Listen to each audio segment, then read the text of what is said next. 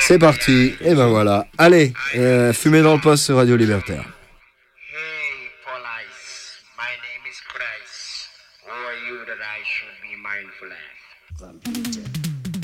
You win every year. X29. You know him?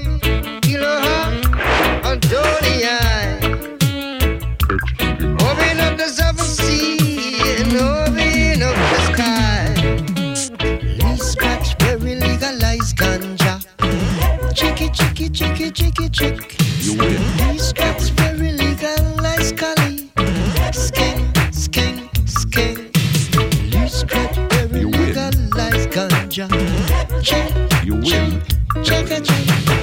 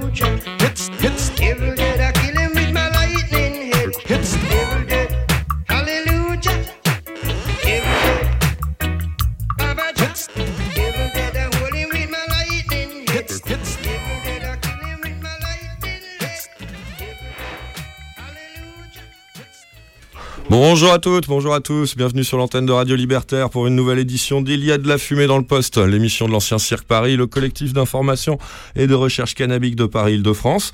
On se retrouve comme c'est l'habitude en direct sur la plus rebelle des radios, j'ai nommé Radio Libertaire, la voix sans Dieu, sans maître, ni publicité de la Fédération anarchiste.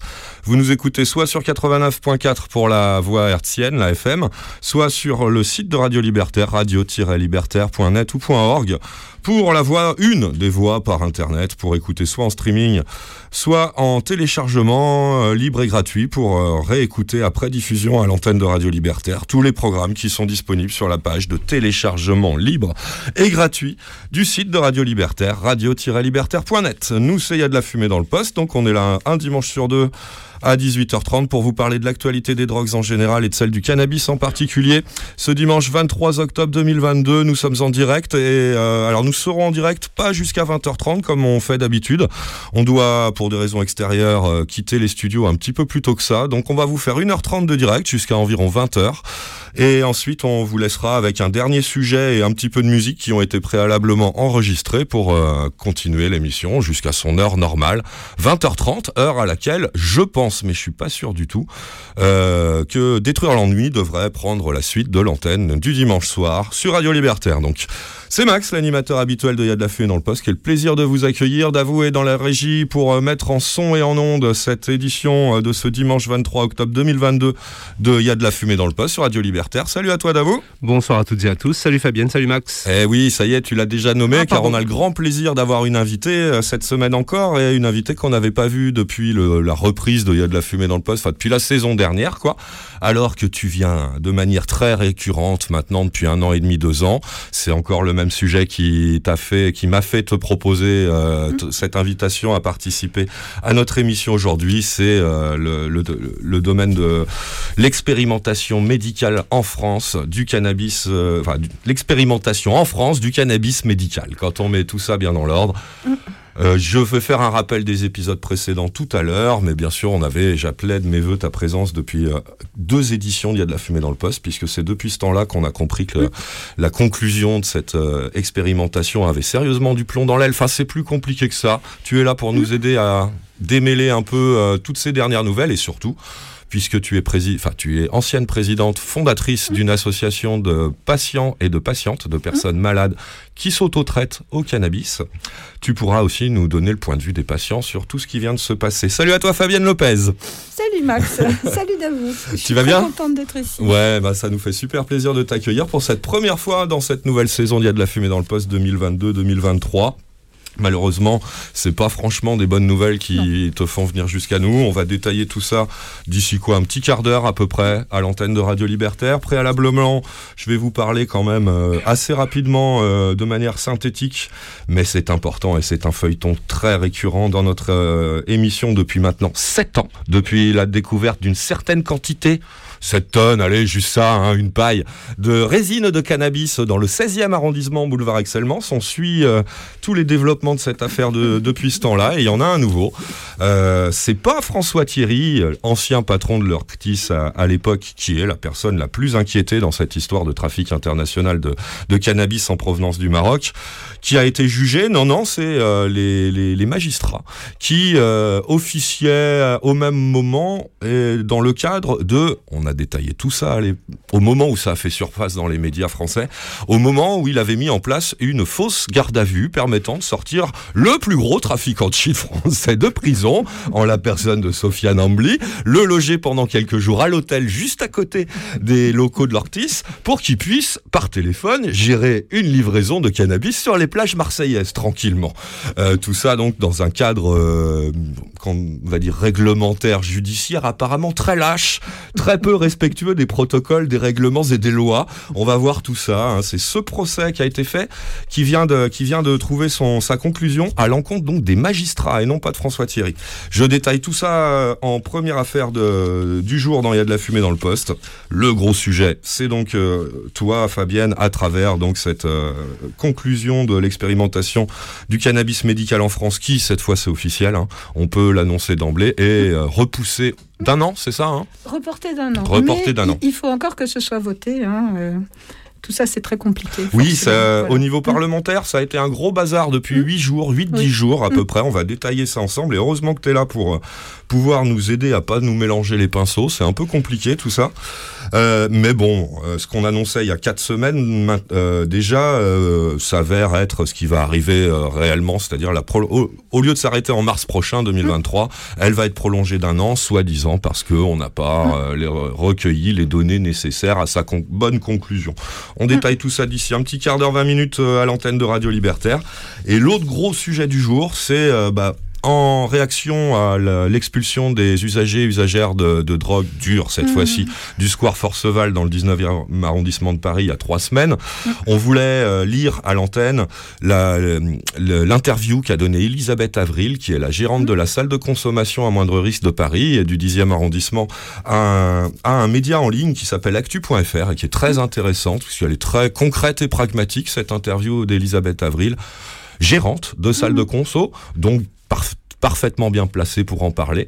Euh, c'est ça que vous aurez en, en morceaux enregistrés en toute fin d'émission, donc pour essayer de démystifier un peu ce qui se cache derrière euh, l'action et ce qui se déroule au sein des salles de consommation à moindre risque, et essayer, en donnant la parole à une travailleuse en première ligne sur euh, ce front-là, euh, de d'ouvrir des solutions par rapport, euh, enfin, faire comprendre que que c'est la solution. On passe très certainement par là.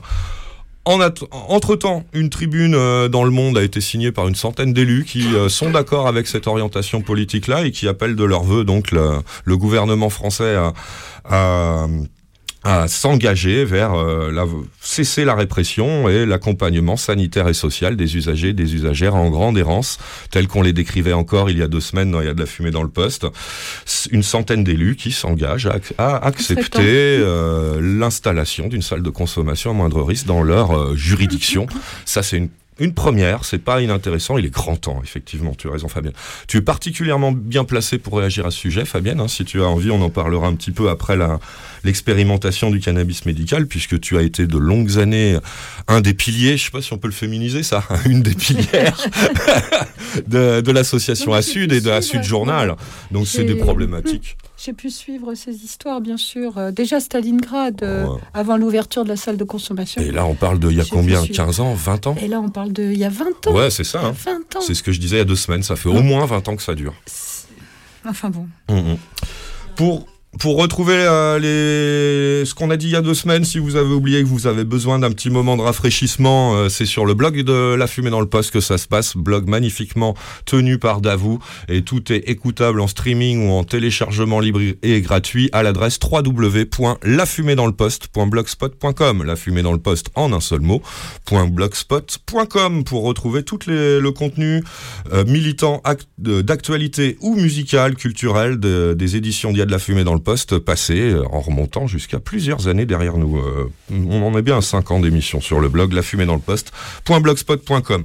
Voilà, vous avez le contenu de l'édition d'aujourd'hui qui va être assez rapide pour son direct mais qui se prolongera quand même jusqu'à 20h30 comme d'habitude. C'est Il y a de la fumée dans le poste sur les ondes de Radio Libertaire. On commence notre petit tour musical avec un morceau que je vous ai déjà proposé par le passé mais euh, qu'on retrouve dans sa version remixée country. Ça s'appelle Santiago Country. C'est Les Winkels qui nous l'interprète tout de suite dans Il y a de la fumée dans le poste. Santiago.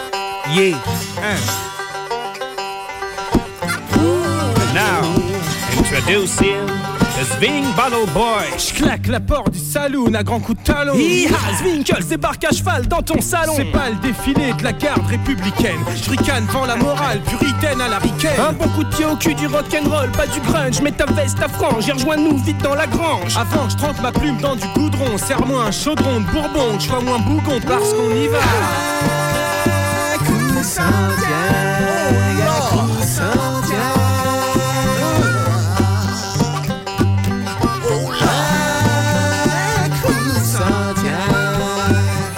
Je me lève du pied gauche et chose qu'il y a de plus moche. Dur à cuire, ma tête est fâchée, me faut des choses en cuir. Sourire narco à la JR, et les nerfs qui dégénèrent. J'ai de quoi leur beauté le derrière, on fait pas dans le modèle à bulle Ni d'air. dans la pompe de claquette, Baba Stan Justin, Stetson, grosse roue flaquette. J'envoie les preneurs de tête aux abattoirs de la Villette. Faut pas gonfler Gérard quand il répare sa mobilette. Ouais, c'est du hip hop français. Mentalité Los Angeles, avant y'avait Motorhead. Et maintenant y'a Zwinkle. J'aime bien me foutre de tout, mais j'entends tant de trucs vexants qu'au bout d'un moment, je veux réagir comme un texan. Je voudrais être justicier, voir si la connerie on peut la justifier. Ah, me parle lonesome, cowboy ambré. Plus vite que mon ombre, je mets sans chaud, j'ai le sang chaud. Je pourrais tout foutre en l'air, même si j'étais manchot.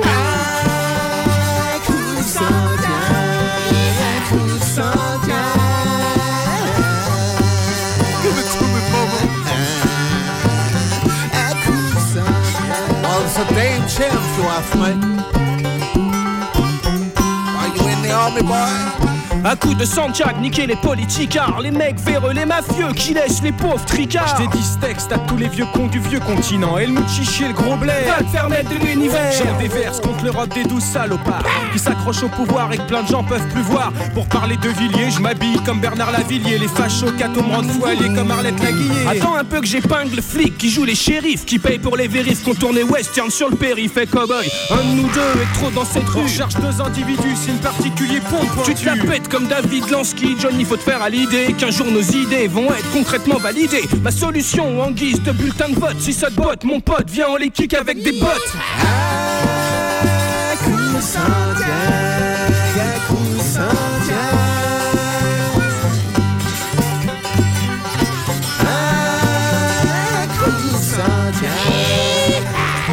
Oh, this is the Zwinkles on Cal WFM. Décidé comme un cowboy à la dégaine Malboro De mauvaise humeur dans une salon fumeur. J'écrase mon mégot, encrasse ma tumeur et nique les mœurs. C'est pas de la blague, de toute façon on viendra foutre le souk avec ou sans. Santiago destruction, je graffite un mur sans tag. Indélébile, je laisse des traces débiles Style déchet de lag, je pique une crise, un pic de pollution.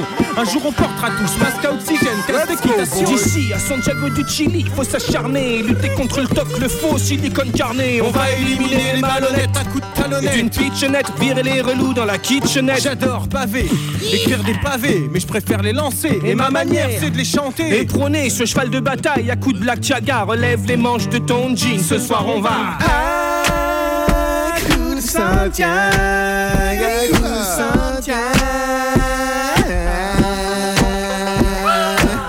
It's a damn chance you man. Oh, you just listen to this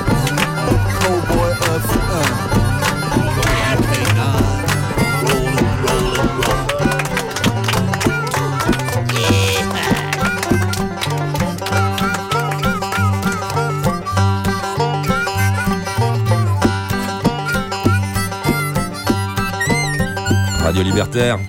C'était les Winkels, euh, Santiago Country en mode cowboy. Hein. C'est pas la version normale que vous trouvez sur leur album. Je sais plus sur lequel c'était, sur Tapis Rouge, si j'ai bonne mémoire. Non, là, ça vient d'une compile faite par un petit label qui s'appelle La Noreille Production et qui avait sorti un ou deux volumes euh, comme ça avec des groupes de, des années 2000 qui jouaient des morceaux à eux, mais en version acoustique, tel ce Santiago Country signé Winkels sur Chute, on fait du bruit.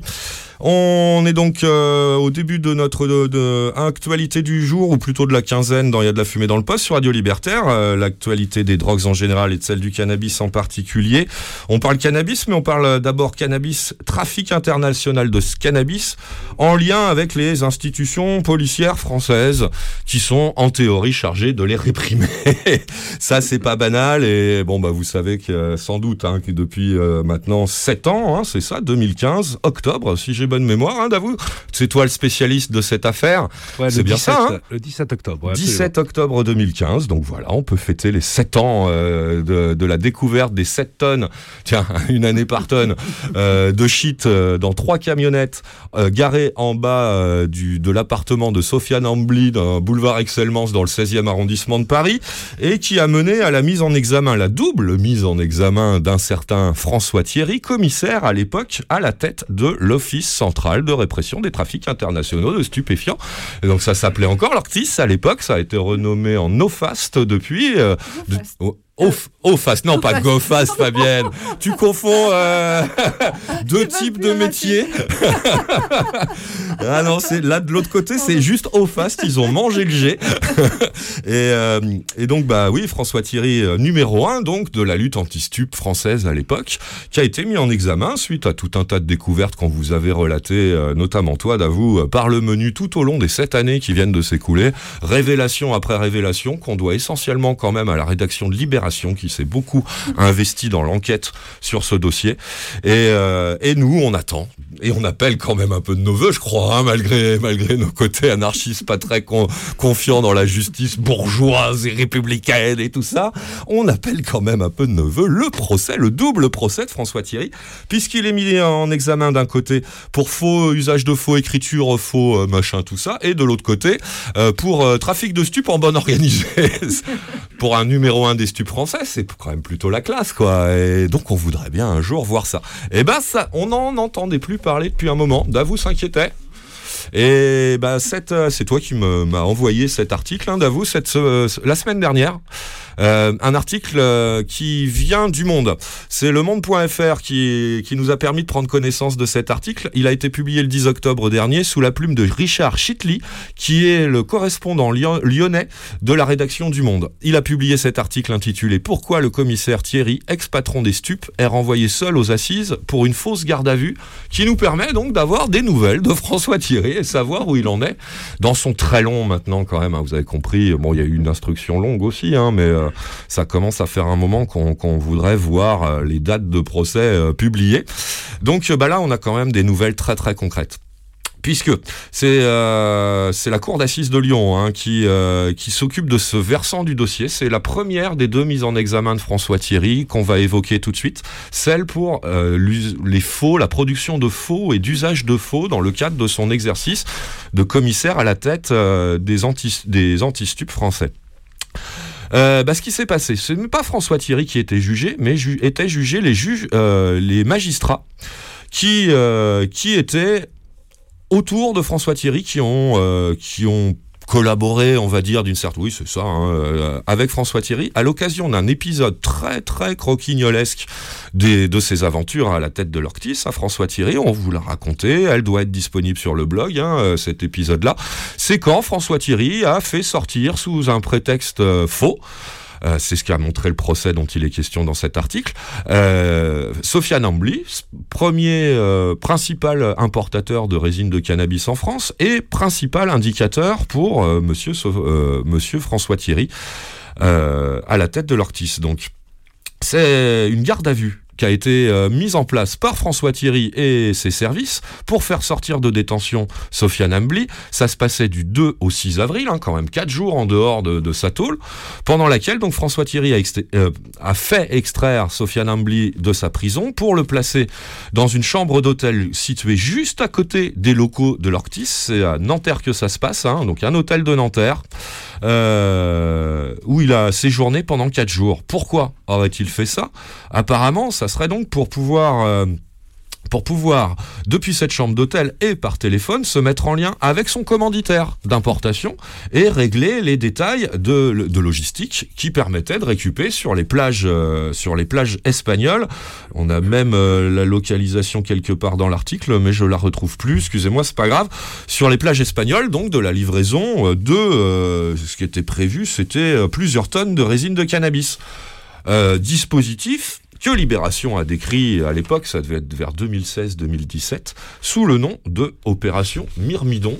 Et ce, genre de choses, donc une, euh, euh, une opération où un cadre opératoire mis en place par François Thierry et l'Orctis pour importer plusieurs tonnes de cannabis, surveiller tout ça de euh, sa livraison sur les plages marocaines à sa distribution chez les dealers en France et pour pouvoir donc se renseigner et ensuite faire tomber un réseau du début jusqu'à la fin d'un seul coup. C'est comme ça que François Thierry se défend, bien entendu. Bon alors qu'est-ce qui s'est passé pendant ce procès? Ce, que- ce qui s'est passé pendant ce procès, c'est que deux juges d'instruction donc, se sont chargés du cas euh, des magistrats qui officiaient autour de François Thierry dans le cadre de cette fausse garde à vue. Euh, les juges d'instruction en charge de ce dossier s'appellent Christine Parguel et Michel Noyer. Ils ont estimé dans ce procès que François Thierry euh, a réussi à tromper la vigilance de trois magistrats du parquet de Paris et d'un juge des libertés de la détention. Ce sont ces magistrats qui étaient jugés et qui se sont vus à l'issue de ce procès euh, gratifiés d'un non-lieu. Les deux juges d'instruction ont donc décidé de renvoyer seul François Thierry devant la cour d'assises de Lyon pour répondre euh, de ses chefs d'inculpation. Alors je vais essayer de vous les retrouver euh, euh, pour vous les détailler. Voilà, c'est des faux en écriture publique par une personne de, dépositaire de l'autorité publique. Le journaliste précise que c'est une qualification criminelle selon le code pénal. Qu'il est aussi renvoyé devant cette même cour d'assises de Lyon pour un délit connexe de destruction de preuves, puisqu'il aurait détruit deux téléphones portables qui ont été utilisés dans le cadre de cette fausse garde à vue. Hein, quand même, c'est la classe, le chef, le numéro un des stupes qui détruit des, téléphones portables, c'est pas mal. Donc destruction de preuves en, en l'espèce, c'est deux téléphones portables, mais aussi des procès euh, verbaux de la fausse garde à vue qu'ils ont détruits également. Heureusement, dit le journaliste, euh, ils ont été retrouvés dans les archives de la PJ, euh, le double de ces PV de, de garde à vue, ce qui aura permis aux deux magistrats instructeurs d'établir la culpabilité de François Thierry. En plus, ces documents-là, ces procès-verbaux de garde à vue et aussi, je crois, le procès-verbal d'extraction euh, de- de, de sa prison, avaient été renseignés avec un numéro d'opération fictif. L'opération policière codée par ce numéro n'existe pas. Elle n'existe pas. c'est assez fabuleux quand même. Hein. On, je vous redis une cinquième ou sixième fois, on parle pas euh, d'un petit inspecteur dans les, services opérationnels de l'Ortis. Non, non, on parle du numéro 1 de la boîte. Responsable numéro 1 à l'échelle de la République française de l'identification et de la répression des trafics internationaux de stupéfiants. Ok, d'accord. Donc, non-lieu pour tous ces gens, hein, je, vais, je vais résumer un petit peu euh, mon propos, et euh, renvoi devant la cour d'assises pour François Thierry, selon les chefs d'inculpation euh, que je viens d'énumérer. Sachez que François Thierry, d'après l'article, ne conteste pas la matérialité des faits qui lui sont reprochés. Il affirme pour sa défense que plusieurs magistrats étaient, et c'est entre guillemets, parfaitement au courant de cette opération. C'est ce qu'il dit, euh, ce qu'il dit dans sa défense. Donc, bon, non, je vais pas détailler, pas détailler l'affaire, mais les, les, les deux juges, euh, les deux juges lyonnais ont quand même été assez, euh, comment dire, sévères avec leurs euh, collègues parisiens, notamment avec une procureure de la section euh, C2 du parquet de Paris, chargée de la criminali- criminalité organisée, qui avait validé euh, cette espèce de, ce que le journaliste appelle un tour de passe-passe pour sortir Ambly de, de sa de sa prison. Euh, les juges, c'est entre guillemets, donc ça doit être dans le verdict, euh, ont parlé d'une, entre guillemets, légèreté coupable. Autre citation, d'incontestable manquement d'ordre déo- déontologique et ou disciplinaire. Le journaliste continue en disant qu'ils ont eu des mots cinglants à l'endroit de leurs collègues parisiens, leur reprochant de ne pas avoir exigé la moindre pièce justifiant le déroulement de la garde à vue, procédure coercitive s'il en est. Bah oui, effectivement, hein, ça paraît quand même hein, très très étrange. Véronique Dogerman, la, procureure adjointe de, cette section du parquet de Paris, a été mise en examen pour ces faits, ainsi que deux autres magistrats, mais comme je vous l'ai déjà dit, ils ont tous les trois obtenu un non-lieu. Ce qui n'empêche pas donc euh, la justice, euh, le tribunal de Lyon de continuer sa procédure en épluchant 11 suites procédurales revendiquées par l'Ortis pour, euh, pour euh, justifier l'importation de ces tonnes de cannabis. hein, ils estiment, les deux juges lyonnais, que seulement une tonne, virgule 9, a été livrée effectivement. on a pu contrôler tout ça. Donc sur le, il en manque plusieurs tonnes, ce que les, ce que les deux juges qualifient d'un décalage, d'un décalage oui, d'un décalage trop, trop important pour pouvoir euh, classer l'autre. euh, L'autre dossier, et c'est justement ce qui nous renvoie vers l'autre mise en examen de François Thierry, l'autre dossier de cette même affaire, où il est mis en examen, cette fois-ci pour trafic de stupes et association de malfaiteurs. Euh, euh, dossier dont on a quelques nouvelles en toute fin d'article. On nous dit qu'il est instruit à Bordeaux, qu'il vise bien sûr François Thierry, son informateur Sofiane Ambly, ainsi que plusieurs autres suspects impliqués dans la découverte de ces 7 tonnes de shit euh, en octobre 2015. L'instruction lyonnaise précise bien que le, le numéro d'enquête préliminaire est faux. Or, on retrouve ce numéro d'enquête préliminaire dans d'autres opérations de livraison surveillées et menées par l'Office central sous le nom de code Myrmidon. C'est la conclusion de l'article du Monde, signé euh, Richard Chitley.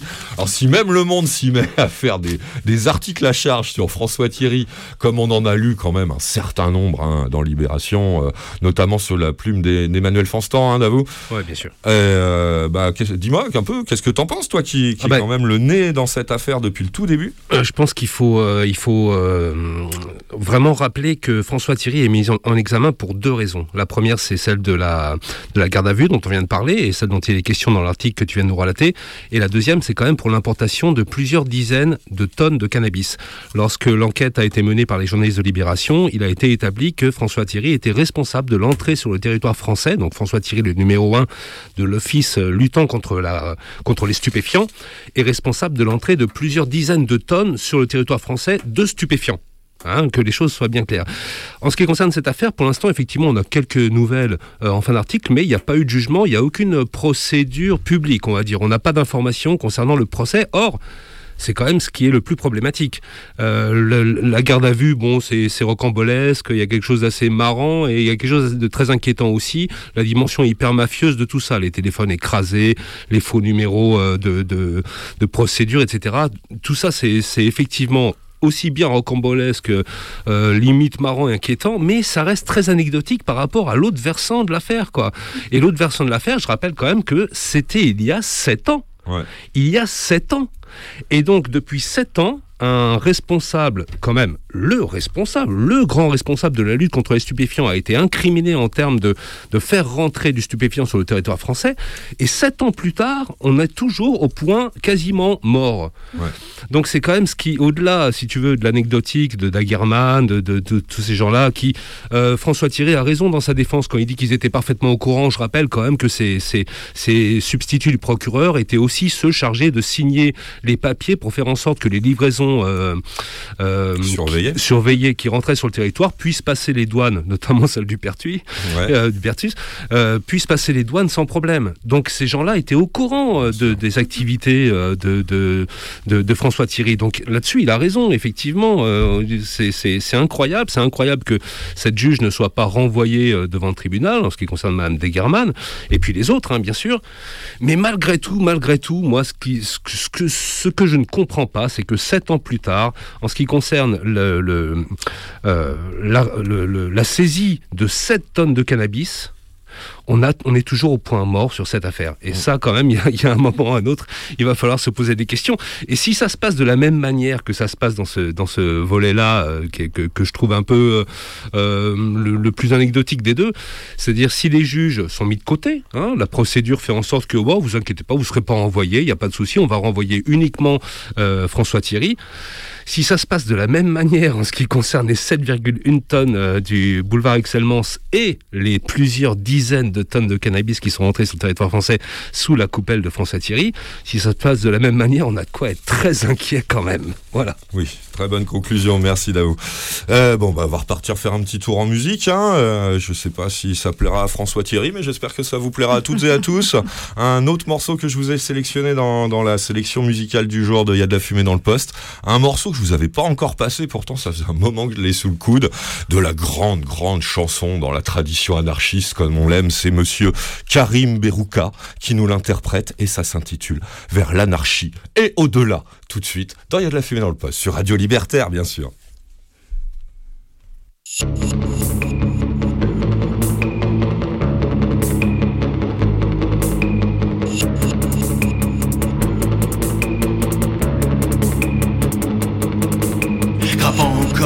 Un cabri, sans regard pour l'abîme, Kropotkin contre tous, s'élève vers les cimes.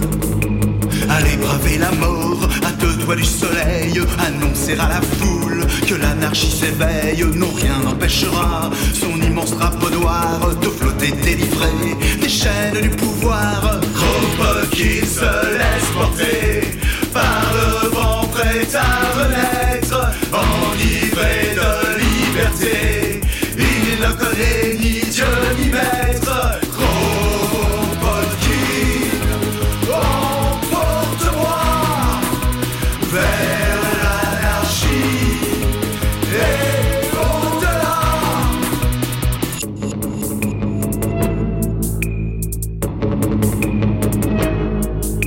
ni fachos, ni zombies n'enrayeront l'ascension.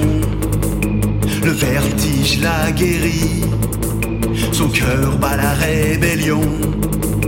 Sans peur et sans gloriole, atteindre les sommets pour y laisser flotter un message clair et pur. Aujourd'hui, l'anarchie a subjugué Paris et le ciel en frissonne et l'État se fissure. Kropotkin se laisse porter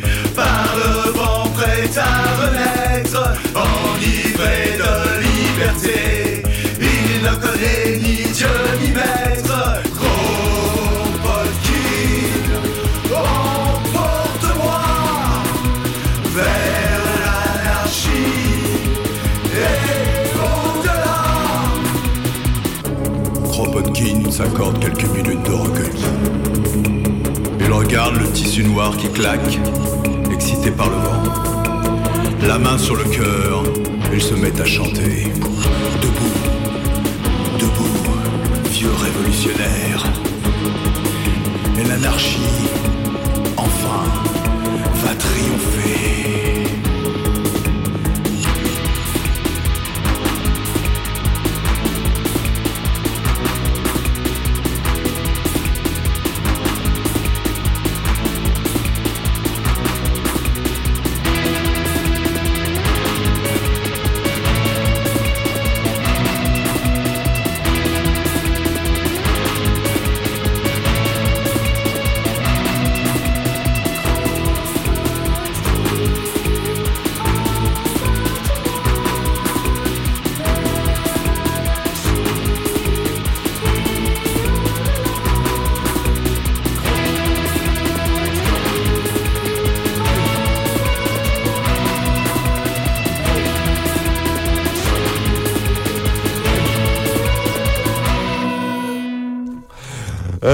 Radio Libertaire, la voix sans Dieu, sans mètres ni publicité. Bah oui, il y a que notre radio qui peut vous proposer des monuments de la grande chanson euh, anarchiste ou libertaire, tel que celui qu'on vient de vous proposer, intitulé Vers l'anarchie et au-delà. C'est Monsieur Karim Berouka qui nous le chantait. Hein. Alors Monsieur Karim Berouka, à part le fait d'être mondialement connu euh, comme chanteur des Ludwig von 88, c'est moins connu quand même. Mais il a une petite carrière littéraire depuis plusieurs années. Il a quelques romans à son actif. Euh, avec un certain succès hein, d'ailleurs. Euh, Bon, il a raté le Nobel de la littérature euh, cette année malheureusement, mais euh, il n'est pas encore tout à fait assez vieux hein, pour l'avoir. Alors faut qu'il patiente encore un peu. Mais il a sorti un certain nombre de romans de SF un peu post-apocalyptiques qui ont un certain succès. Moi, je, je les ai toujours pas lus, mais bon, on verra. hein. Ça a l'air plutôt sympa. Et en plus, je crois que c'est son avant-dernier roman qui s'appelait le, qui s'appelle toujours le Club des punks contre l'apocalypse zombie, a donné lieu à la production d'une bande originale du livre. C'est un extrait que vous venez d'entendre. Cette bande originale s'appelle comme le livre, Le Club des punks contre l'apocalypse zombie, et est sorti cette année. Euh, L'année dernière en CD à travers une édition spéciale du roman et en vinyle euh, cette année même chez Archives de la Zone Mondiale. Voilà, vous savez tout sur ce drôle d'ovni euh, musical que vous venez d'entendre dans Il y a de la fumée dans le poste. On en vient à toi, Fabienne. Rebonjour à toi, Fabienne. tu t'es pas endormie en attendant? Non, je ne me suis pas endormie. Ça m'amuse d'ailleurs ces histoires de l'octrice, enfin ex-octrice. Oui. Octrice. Parce que je me dis que c'est quand même, euh, enfin vite fait comme ça, hein, je me dis que c'est quand même fou d'en arriver à se dire que euh, ce mec à un moment donné, il s'est quand même dit qu'il était au-dessus de tout, quoi, pour Ah, pouvoir bah, le sans faire. doute. C'est ça qui est dingue. Et C'est que euh, c'est pas des petites quantités, c'est pas du petit trafic. Et comme le disait Davou, bien sûr qu'il y a une organisation mafieuse derrière pour y arriver. les méthodes qu'on a vues dans cette affaire-là, ouais, c'est quand même Et- révélateur. Et, c'est presque magique, quoi. Je veux dire, ils, ils pètent les plombs, les mecs, quoi. Mhm, c'est euh, mhm. une folie. euh. Bah ouais, après Néré, hein, c'est ça, Néré Ouais, euh, ouais, à ouais. Lyon il y a Ouais, quelques années, ça, on est un peu dans le même cadre, on a l'impression. hein, ouais. Mais, mais excusez-moi, mais ils finissent par devenir héros au cinéma parfois. hein. Oui, c'est vrai. Exact. Comme c'est le cas dans le film. euh, aime ce genre de film. C'est la magie de la politique des drogues à la C'est française. ça qui est hallucinant, quoi. On va finir par le trouver sympathique, malheureusement. Ouais, Mais- enfin bon. Mais c'est terrible, quoi. Eh oui, bon, malheureusement, je crois qu'on aura l'occasion de reparler de ce qui pourrait aussi finir en queue de poisson judiciaire, comme la queue de poisson à laquelle, pour laquelle tu es venu nous voir aujourd'hui, Fabienne. Oui. Rappel des deux épisodes précédents très rapides que vous pouvez trouver sur le blog de l'émission, lafumée dans le poste.blogspot.com. Il y a quatre semaines Donc dans notre avant-dernière édition, on vous annonçait, euh, en, selon un article de Newsweek, des fuites auprès de Newsweek, donc que sans doute, enfin, qu'il était question de prolonger d'un an l'expérimentation du cannabis médical en France. Il y a deux semaines, notre dernière édition, on lisait le communiqué de presse que l'association que tu as cofondée, Fabienne, qui s'appelle Principes Actifs, qui est une association de malades qui se soignent avec de l'herbe de cannabis qu'ils produisent elles et eux-mêmes. Euh, donc le communiqué en réaction de cette pré-annonce de la, euh, de, la, de la prolongation d'un an. Ça devait s'achever en mars de- 2003 et déboucher, quoi qu'il arrive, sur, 2023.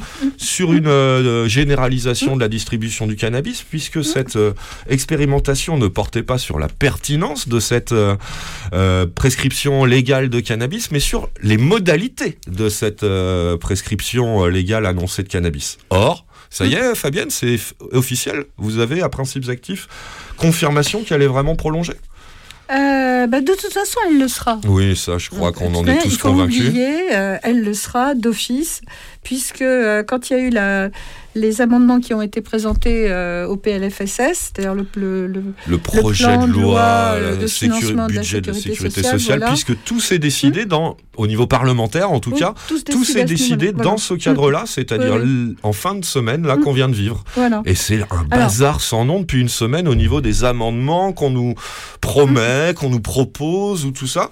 Mais en, en- en même temps, c'est- toujours très compliqué. Et c'est ça qu'il y a de, de merveilleux dans ce monde, c'est qu'il y a, il y a des gens qui sont principalement concernés, qui sont les patients. Et bien, bien évidemment, leur avis ne compte absolument pas dans cette histoire. Mais vraiment, quoi.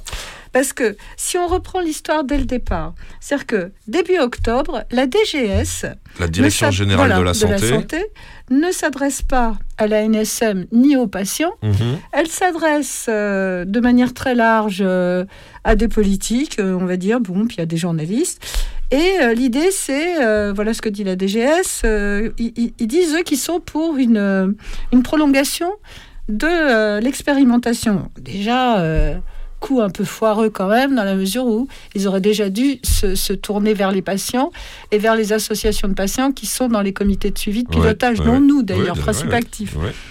Donc ils le font pas, ils s'en excusent, bien évidemment, c'est une grosse erreur de leur part, euh, ils n'avaient pas tout compris, euh, voilà, comme ça, c'est la vie. Et donc, il y a une table ronde qui est organisée, C'était le, Le 6 6 octobre, octobre, voilà. à l'Assemblée à laquelle nationale. participe la DGS, donc pour pouvoir, euh, après avoir rencontré les associations euh, qui sont dans le comité de pilotage et s'être excusées de leur... euh, de leur Inélégance au moins, ouais, en étant gentil. hein. Voilà, on va dire ça comme ça. Donc, accepte de participer à cette table ronde. Table ronde qui, de toute façon, ne sert strictement à rien. Ouais. Hein, il faut être clair là-dessus. C'est une table ronde organisée par euh, des politiques, des médecins étaient présents, la DGS et les associations de patients euh, qui sont dans le, le comité de pilotage. Et aussi la NSM, euh, bien évidemment, ce sont les premiers concernés aussi. Donc tu veux dire que cette table ronde n'avait aucun, Non. aucune chance de déboucher sur une évolution euh, différente Non, de, de non, on est toujours dans l'agitation, Mmh. montrer qu'on fait des choses, tout en sachant pertinemment que de toute manière, c'est ça le gouvernement Macron depuis le début, de toute façon. Ouais. hein, pas, on va pas faire semblant. C'est vraiment un gouvernement qui, depuis, le dé- depuis qu'ils ont été élus, c'est-à-dire depuis le premier mandat, Ouais, hein, ouais, euh, ouais, il y a 6 ans euh, sont toujours dans une espèce d'agitation pour faire croire que. Mais en fait, il se passe rien. Ouais, ouais. C'est vraiment du, du, du, du bruit, quoi. C'est fait Ouais, du bruit, c'est tout. hein. Et donc, il y avait Caroline Janvier, qui, elle, était à la mission parlementaire euh, il y a trois ans de ça, quatre ans maintenant, sur la légalisation du cannabis. Elle est députée du Loiret, Caroline Janvier, euh, elle est Voilà. estampillée Renaissance. Voilà. C'est le machin de, de l'ancien Premier ministre, ça non euh, Renaissance, euh, là je mets encore une non, fois. je- Renaissance, c'est Macron. C'est Macron. Ouais. Oui, oui, c'est c'est le. C'est pas Édouard c'est le- Philippe, non Non, non, c'est non, Horizon. Horizon. euh, voilà, je justement, on en les deux, Lui ouais. aussi, on va en parler, tiens. Et donc, Caroline Janvier est- est- est- initie aussi cette euh, table ronde. Mhm. Mais bon, à laquelle juste les patients ont pu dire qu'ils n'étaient pas contents. Bah oui, euh, c'est normal qu'on soit pas content. Euh, pourquoi prolonger euh, d'un an de plus ou, ou même plus, puisque la DGS ne donnait pas de limite non plus Ouais, réellement. ouais, quoi. ouais. Tu vois, on est dans le flou. Oui, c'était très flou. Total. Voilà. Donc, après le 6 octobre, euh, tout le monde se dit, bon, de toute façon, il y a le plan de financement euh, loi de sécurité sociale, Mhm. donc il y aura des amendements euh, Mhm. proposés. Donc, Renaissance propose, par euh, l'intermédiaire de la députée euh, Stéphanie Rist, euh, une prolongation d'un an. D'accord. C'est-à-dire que de 2023, on passera à 2024, Mhm. ce qui mènerait l'expérimentation à trois ans. Mhm. Horizon, le groupe d'Édouard Philippe, Oui. Qui vient de se créer, Oui, oui, oui, tout qui vient de se créer, qu'on Mhm. n'a pas vu, qu'on n'a pas entendu sur l'expérimentation, rien, Ouais. eux, ils demandent Ils trois sont- ans de plus. Oui, ils ont, ils ont prévu donc un amendement qui prolongeait au total Oui. de 2 à 5 ans. Oui, donc on rajoutait trois ans de plus. Ouais. Donc on passait à 2022 plus trois ans de plus, on en était à 2025. 2025. La fin d'un mandat, c'est marrant. Ah ouais, c'était Voilà. curieux, ouais. Ils sont déjà tous sur les prochaines présidentielles. Donc celui-là a été rejeté, Mhm. heureusement pour nous. Mhm. Euh, Il y a le, le parti de... Merde, j'oublie. Je suis désolée.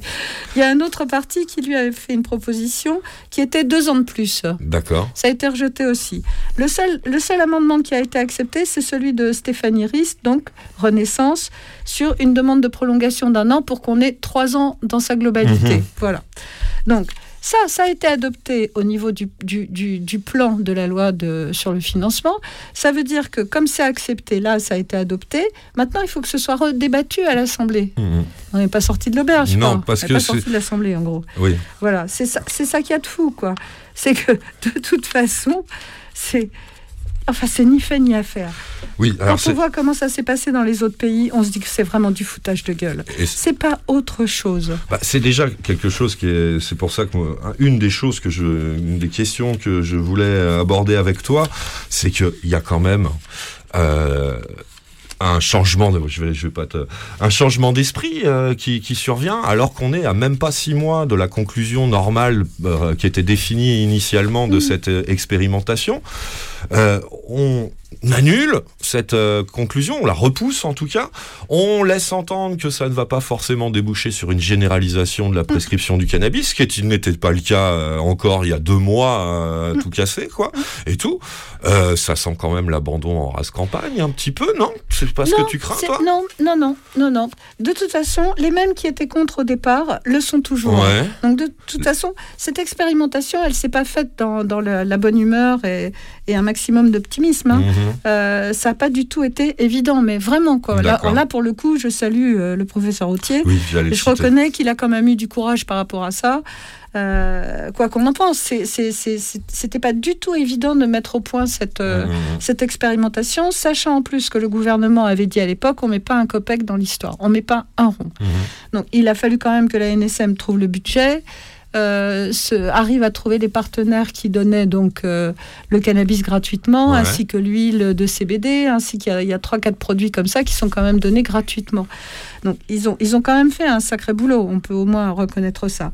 Après, là où, où, où- où ils n'ont pas été très fair-play avec les, les associations qui ont été auditionnées, euh, dont nous par exemple, euh, on avait mis le doigt sur pas mal de problèmes qui allaient, euh, qui allaient surgir Ouais. par rapport à cette expérimentation. Ils n'ont pas voulu l'entendre. Ouais. Ben, c'est maintenant qu'on le paye. Et notamment le Voilà. nombre, le nombre faible de patients, le nombre faible de patients inclus. Au début, euh, la dynamique a été longue. À, à- ça, Ben, tu es venu nous le dire les, en cours les de route médecins qui ne fois. veulent pas prescrire. Voilà.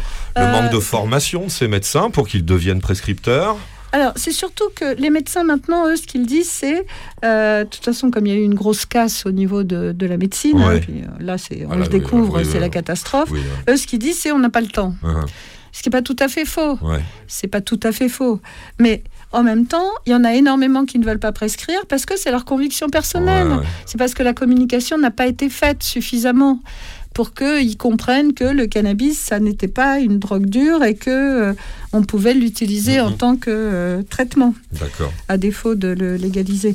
Donc voilà, c'est comme ça. Et puis il y a aussi le nombre de, de centres, de lieux Oui. où on commence, où on entre dans l'expérimentation. Parce qu'avant les médecins prescripteurs, il faut entrer dans cette expérimentation par le biais d'un service hospitalier, donc, ou par euh, les centres antidouleurs. Mhm. Mais ça, c'est pareil. Si tu, tu prends la région ouest, c'est ce qu'on dit depuis ici depuis euh, le début. C'est qu'on partage la France en deux. À l'ouest, il n'y a quasi rien, sauf le sud-ouest. Ouais. Mais sinon, euh, tout ce qui est euh, la Mayenne, euh, la Normandie, la Bretagne, Ouais. Plutôt rien. rare. hein, voilà. Mm. Donc, toujours est-il que là, alors qu'on arrive à. Normalement, le- la NSM doit, doit présenter son rapport donc, euh, sur l'expérimentation euh, le 15 octobre, normalement, mi-octobre. Donc, Mhm. ça a été plus ou moins fait. Il a traîné quand même ce rapport, mais ça y est, il est Voilà. publié, il est même rendu public. hein. Moi, j'ai pas eu le temps de le lire, mais toi, tu te le, j'imagine que tu as au moins eu le temps d'y jeter un petit coup d'œil. Ah, mais c'est pas le même. Ah, Et non, il y a ce que, ce que le rapport qui a été qui est sorti là c'est celui gouvernemental. du Parlement, Ça c'est le- celui du à Parlement. destination des parlementaires Voilà, pour celui que. de la NSM, Mm, euh, drivé par euh, Nicolas Autier, D'accord. c'est plus sur ce qui a marché, pas marché, Oui, bien sûr, c'est les chiffres. Mhm. Voilà, lui, il était plus là-dessus. Donc, euh, par contre, le, le- le- le gouvernemental, il n'est pas piqué des verres parce que là, on commence très très fort. C'est-à-dire qu'on prend la page 4 du rapport gouvernemental. Alors moi, je l'ai pas lu. Tu vas découvrir Page tout ça en 4. live. Cool. non, mais je suis très énervée. franchement, je me demande même pourquoi on en parle. Parce que franchement, c'est c'est ni fait ni à faire, quoi, comme d'habitude. Donc, page 4 du, du, du, du, du rapport de la NSM gros, à destination on des tous- parlementaires voilà. pour le débat. En gros, c'est on est tous bien d'accord.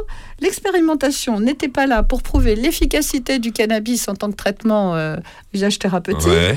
mais uniquement sur la faisabilité de la prescription et euh, jusqu'à la délivrance. Mm, mm. Voilà. Euh, ça, c'est page 4. Mhm. Par contre, on va faire rapide. page 4. Donc, on va à la page 11. Il y a 13 pages. hein. Mhm. La page 11, là, on s'aperçoit que finalement, ouais, mais quand même, hein, l'efficacité sur le peu de patients qui ont été inclus, jusque-là, on est un peu pas loin des 2000 hein, Oui, on est maintenant. autour de 2000, on a dit Euh, c'est pas suffisant.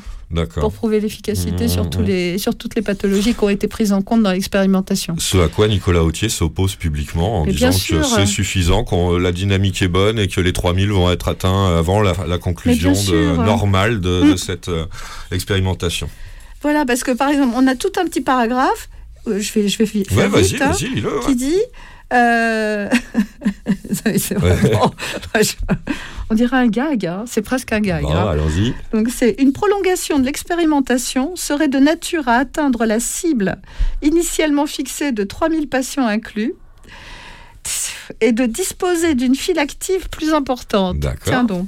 Cette condition permettrait d'évaluer les objectifs de l'expérimentation dans les conditions fixées initialement et ainsi apporter des données complémentaires plus robustes que celles actuellement mises à disposition Ouais. et évaluer notamment sur certaines indications où les effectifs sont limités. D'accord. C'est pas du foutage de gueule? Bah oui. Bon, D'autant plus que Voilà. d'où vient, Donc- on, on, en- on a beaucoup parlé dans la mise en place, la, la définition de cette expérimentation, donc avant son lancement, que euh, ce, ce champ restrictif de cinq indications seulement, cinq familles d'indications, était largement trop restrictif de toute façon. sûr. Et on a aussi, Surtout- grâce à diverses sources, dont vous, principes actifs, euh, qui siégez au comité scientifique et technique, à certains euh, comités de, de cette expérimentation, que euh, des- ça dépend des centres de, des centres d'expérimentation. Tout le monde n'est pas n'a pas le même degré d'enthousiasme, mais que euh, certains semblaient parfaitement convaincus de la pertinence de, de ces traitements. Mais bien sûr, on, on- on le voit dans les pays européens où, où- où c'est passé. Mhm. Bon, bah, par exemple, l'Allemagne, ils bossent sur 41 pathologies. 41. Nous, on est sur 5 critères. C'est ce qu'on a dit ici hein, depuis le début. Mm, mm, mm. C'est- lamentable. Enfin bon, c'est. Ouais, Une petite citation, tiens, que j'ai relevé deux articles euh, parce qu'il n'y en a pas eu beaucoup ces temps enfin, depuis le lancement, à part Newsweed, personne quasiment en parlait dans, le- dans le- les médias français en, en général. Là, on a France 3, euh, une rédaction régionale qui profite qu'elle existe encore un petit peu, hein, c'est bien. Elle a raison, bientôt on ne pourra même plus euh, avoir euh, ce genre de, de sources journalistiques puisque ces rédactions vont disparaître. C'est celle de, du Loiret, de France 3 Centre Val de Loire, qui a publié un article que, que, que je vous donnerai, dont je vous donnerai les références tout à l'heure, mais où on peut lire, la, par exemple, une citation de Sophie Vibet, qui travaille en centre antidouleur euh, inclus dans le- l'expérimentation, qui parle, en parlant de, de ça, hein, de la- de- de- l'impact euh, de soulagement euh, de ces traitements cannabinoïdes euh, vis-à-vis des patients inclus dans, dans l'expérimentation. Ouvrez les guillemets. Certains font des intolérances, mais ça fonctionne bien chez les patients qui ont des douleurs neuropathiques et de la spasticité. Le traitement est également efficace pour les personnes atteintes de sclérose en plaques ou celles qui ont une, liée- une, liée- une, liée- ah, une lésion, pardon, je vais y arriver, une lésion de la moelle épinière. Dans ce même euh, article de, de France 3 Centre Val de Loire est beaucoup cité euh, la députée euh, Renaissance que tu as nommée tout à l'heure, Caroline Janvier, qui elle a essayé de d'amender euh, ce projet de, de loi euh, de budget de la Sécu pour que la généralisation arrive directement. hein. Elle a quand même été un peu en porte-à-faux par rapport au, groupe Oui, Renaissance en général et au gouvernement en particulier, mais elle a voulu aussi porter un amendement qui a échoué et euh, elle a cité aussi sur le plan sanitaire à proprement parler hein, en, en disant que sur le terrain, c'est en nouveau entre guillemets, c'est Caroline Janvier donc qui parle, sur le terrain, les, des médecins observent un soulagement des douleurs et une amélioration des conditions de vie des patients sans accoutumance. Elle rajoute On a pris beaucoup de retard, on continue à en prendre, on a le sentiment qu'il n'y a pas la volonté suffisante pour se saisir de ce sujet, une inertie difficile à vivre pour les patients et que je compte relayer à l'Assemblée. Fin de citation. Inutile de dire, on leur a compris que ce fut un total échec également. Voilà. Mm.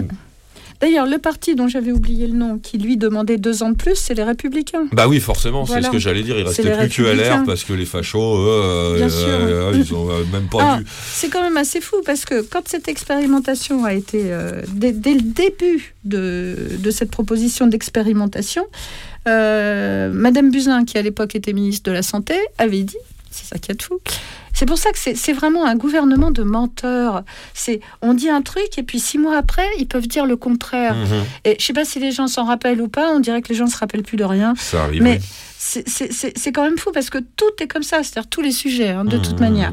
Donc, Madame Buzyn, elle, avant même que l'expérimentation commence, elle dit, en tant que ministre, euh, il faudra tenir compte des études faites à l'international, hein, puisque en France, il y a eu très peu d'études sur le sujet, Mmh. Bon, sujet et qu'on ne va pas refaire des études sur ce qui a déjà Alors fonctionné. qu'en Allemagne, en Suisse, en Voilà. Angleterre, en Espagne, Donc- au Portugal, il y en a des tas et des tas. Et en Italie et en ça. Israël, etc. Elle dit ça, et puis on s'aperçoit deux ans après, presque trois d'ailleurs, on s'aperçoit que quoi? Bah Que finalement, tout le monde s'en fout de ce qu'elle Ouais, a dit. ouais, ouais.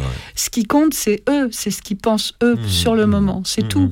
Et eux, ce qu'ils sur le moment, c'est que ça les emmerde. C'est tout. Ça les emmerde. Un, parce qu'ils ont peur de, ce, de cette euh, légalisation du cannabis thérapeutique, parce qu'ils ont peur que ça entraîne derrière. C'est leur grand fantasme, cheval de Troie de la Bah légalisation. oui, oui, oui, oui, Voilà. On est là-dessus, hein. On moi, est quand je- même moi, c'est ce qui me semble. Donc, tu confirmes que c'est une décision qu'on, euh, dans le langage courant d'aujourd'hui, on la qualifierait de politique, quoi. C'est pour, enfin, politicienne, moi, je dirais plus, parce que c'est une posture politicienne pour euh, montrer que, bah ouais, l'Assemblée, elle est quand même ultra conservatrice, pour ne pas dire réactionnaire en ce moment. Et que donc on va pas dire ah, on commence à légaliser le cannabis médical parce que on va euh, forcément euh, se mettre à dos euh, 80% de l'Assemblée dont on a besoin pour pouvoir voter quand même nos, nos règlements, nos lois et nos machins à nous et tout ça. Et bon, on peut, on peut s'inquiéter d'une chose, c'est que ce- notre nouveau ministre là de la santé, euh, ah bon, Monsieur Braun, mhm. je l'ai entendu là tout à l'heure à l'heure du déjeuner. ah ouais, Je citerai pas la chaîne. hein, d'accord. chaîne. on aime autant. Voilà. Donc, euh, alors, euh, euh, lui, pareil, il est pour qu'il y ait un an de plus. Ah ouais? Oui, oui, bien sûr. Il est pour qu'il y ait un an de plus parce que, quand même, là, on n'est qu'à pas tout à fait 2000 et que même si on est bien d'accord que c'est un traitement thérapeutique, Mhm. oui, mais n'empêche que On n'est pas sûr non plus, quoi. Tu te dis, mais où on vit, quoi je sais pas, c'est monstrueux. Et Ouais. tout ça, c'est sans l'avis, sans la Oui, consultation des ça patients. c'est le détail sordide dans tout ça, c'est que qu'ils n'en ont rien à fiche. C'est pas leur problème. Et on rappelle que ces patients dont on parle sont donc des usagers et usagères de cannabis qui sont donc dans l'illégalité. Non seulement il y a le péril de leur souffrance, de leur maladie qui progresse ou qui les invalide, etc. Enfin, c'est la peine quotidienne de tout malade chronique ou de toute douleur euh, aiguë à supporter, euh, etc. Plus le péril de le- la persécution policière et ou Eh ben oui. judiciaire dont ils sont régulièrement les victimes, comme non, on le relate assez quand même régulièrement pour en avoir conscience dans Il y a de la fumée dans le poste. Ah oui, oui, ils n'ont rien fait pour ça. C'est-à-dire que quand nous, on leur demande, justement, par rapport aux, aux- aux- aux patients qui n'ont pas pu entrer dans l'expérimentation Ouais. et qui pourraient, mais qui, qui sont face à des médecins qui ne veulent pas, ou des services CHU, etc., donc des spécialistes hein, qui ne veulent pas, Ouais. par conviction personnelle. Ouais. C'est pas parce qu'ils pensent que le cannabis, c'est pas un bon traitement, Mmh. c'est parce qu'ils sont cons et qu'ils pensent que de toute façon, on ne drogue pas les gens, alors qu'ils refoquent de l'opium et de la morphine à leurs malades. Mmh. C'est ahurissant, ahurissant. Donc, tous ces gens qui sont, qui, qui, de toute façon, sont obligés de vivre dans l'illégalité, quand on demande à ce que, justement, ils ne soient plus poursuivis, tout le monde s'en fiche. Ouais, ouais, ouais. C'est pas le problème. Ouais. Voilà, on en est là. On en Donc, est là. Moi, je suis un peu furieuse, c'est pour ça que c'est un petit peu décousu. Mais oui, il y a un sentiment de trahison euh, très net quand on se passe, quand on se place du point de vue des patients quand même. Déjà le, le refus de, de, de pas l'amnistie, c'est pas ce que vous demandiez, mais de, il suffirait d'une circulaire du ministère de la Justice voilà. pour dire Mmh. procureur de toute la France, dire on expérimente le cannabis médical au sein de la NSM, l'institution Mmh. chargée de ce travail-là. Donc vous foutez la paix à ceux euh, qui vous prenez entre temps Mmh. parce que bah, peut-être que dans deux ans euh, euh, tout ça sera complètement caduque. Non, ils n'ont même pas fait ça quoi. C'est incroyable, c'est incroyable et donc voilà, on, voilà où on Et en ils, est. le, et ils ne le feront pas. Non, bien sûr, bah, maintenant qu'on est, oui, oui, non, ça, on en est parfaitement hein. convaincu. On, on- on est dans un monde là qui est de, de plus en plus fascisant. hein. Donc, de Mhm. toute façon, on vit dans un monde de réac. Mhm. Et, et c'est comme ça. Particulièrement Donc, euh, en France, ouais. Ah, bah oui, oui, parce que Quoique, on voit l'Angleterre. Ouais. Non, non, mais on voit les Anglais là. Les Anglais, eux, ils avaient lancé une étude 20 000 personnes. Ouais. Merde, c'est pas 3 000, Ouais, hein, pas c'est trop 20 bien. 000. ouais. Ils mettent le paquet d'emblée. Et, avant même la fin de, de- de cette étude, enfin de cette expérimentation, eux ils appelaient ça étude, hein, euh, ils se sont rendus compte que dans toutes les pathologies qui revenaient, c'était surtout donc les, les- les trucs les plus basiques, c'est manque de sommeil, euh, douleur, arthrose, arthrite, euh, rhumatisme, toutes ces bricoles qui font que les gens s'automédiquent euh, tranquillement Mhm. chez eux. Et ben ils ont dit, ils ont fini par dire, finalement peut-être que ce serait mieux de légaliser. Ouais. Puis voilà quoi, on arrête les frais. euh, Il y a les traitements qui seront donnés par les médecins et puis de toute façon on légalise et les gens ils, ils se soigneront eux-mêmes comme ils le font déjà Exact. de toute façon. Exact. Voilà, mais nous on n'est pas là-dedans et, et je pense que tous ceux qui, qui nous disent euh, oui mais vous inquiétez pas ça va changer rapidement et tout, c- non, non. Non, non, on est, on est, on est gouverné par des menteurs. Donc Hein, hein. non, ça ne Bah changera là, pas. on en a la preuve euh, formelle à travers cette histoire, hein, où Mm. vraiment moi, euh, le mot trahison m'est venu tout de suite, tout de suite à, l'esprit quand on a Mm. appris cette histoire. Mm. Vraiment, euh, c'est incroyable, un manquement à l'engagement, à, la parole première, à l'esprit même de, de cette, de cette. Euh, de cette expérimentation telle qu'elle a été définie il y a deux ans maintenant par les institutions compétentes de la République française pour faire ça. Alors immédiatement, je me suis demandé, moi, la première réaction, c'était, euh, mais bon, c'est un tel bordel institutionnel aussi cette euh, loi euh, pour le budget de l'Assemblée nationale, Oui, aussi, qui permet de faire des arbitrages qui n'ont rien à voir avec des budgets, Non. puisque là, en fait. Mais Moi, c'est donc la question que je me posais, c'est qu'il faut un diplôme de pharmacologue euh, maintenant pour être député en France. Tous ces, tous ces députés qui nous disent ah non, c'est pas convaincant, c'est Ouais. pas ci, c'est pas ça, on n'a pas assez d'informations. Mais d'où que tu sors, toi, t'es, t'es pharmacologue pour nous dire ça?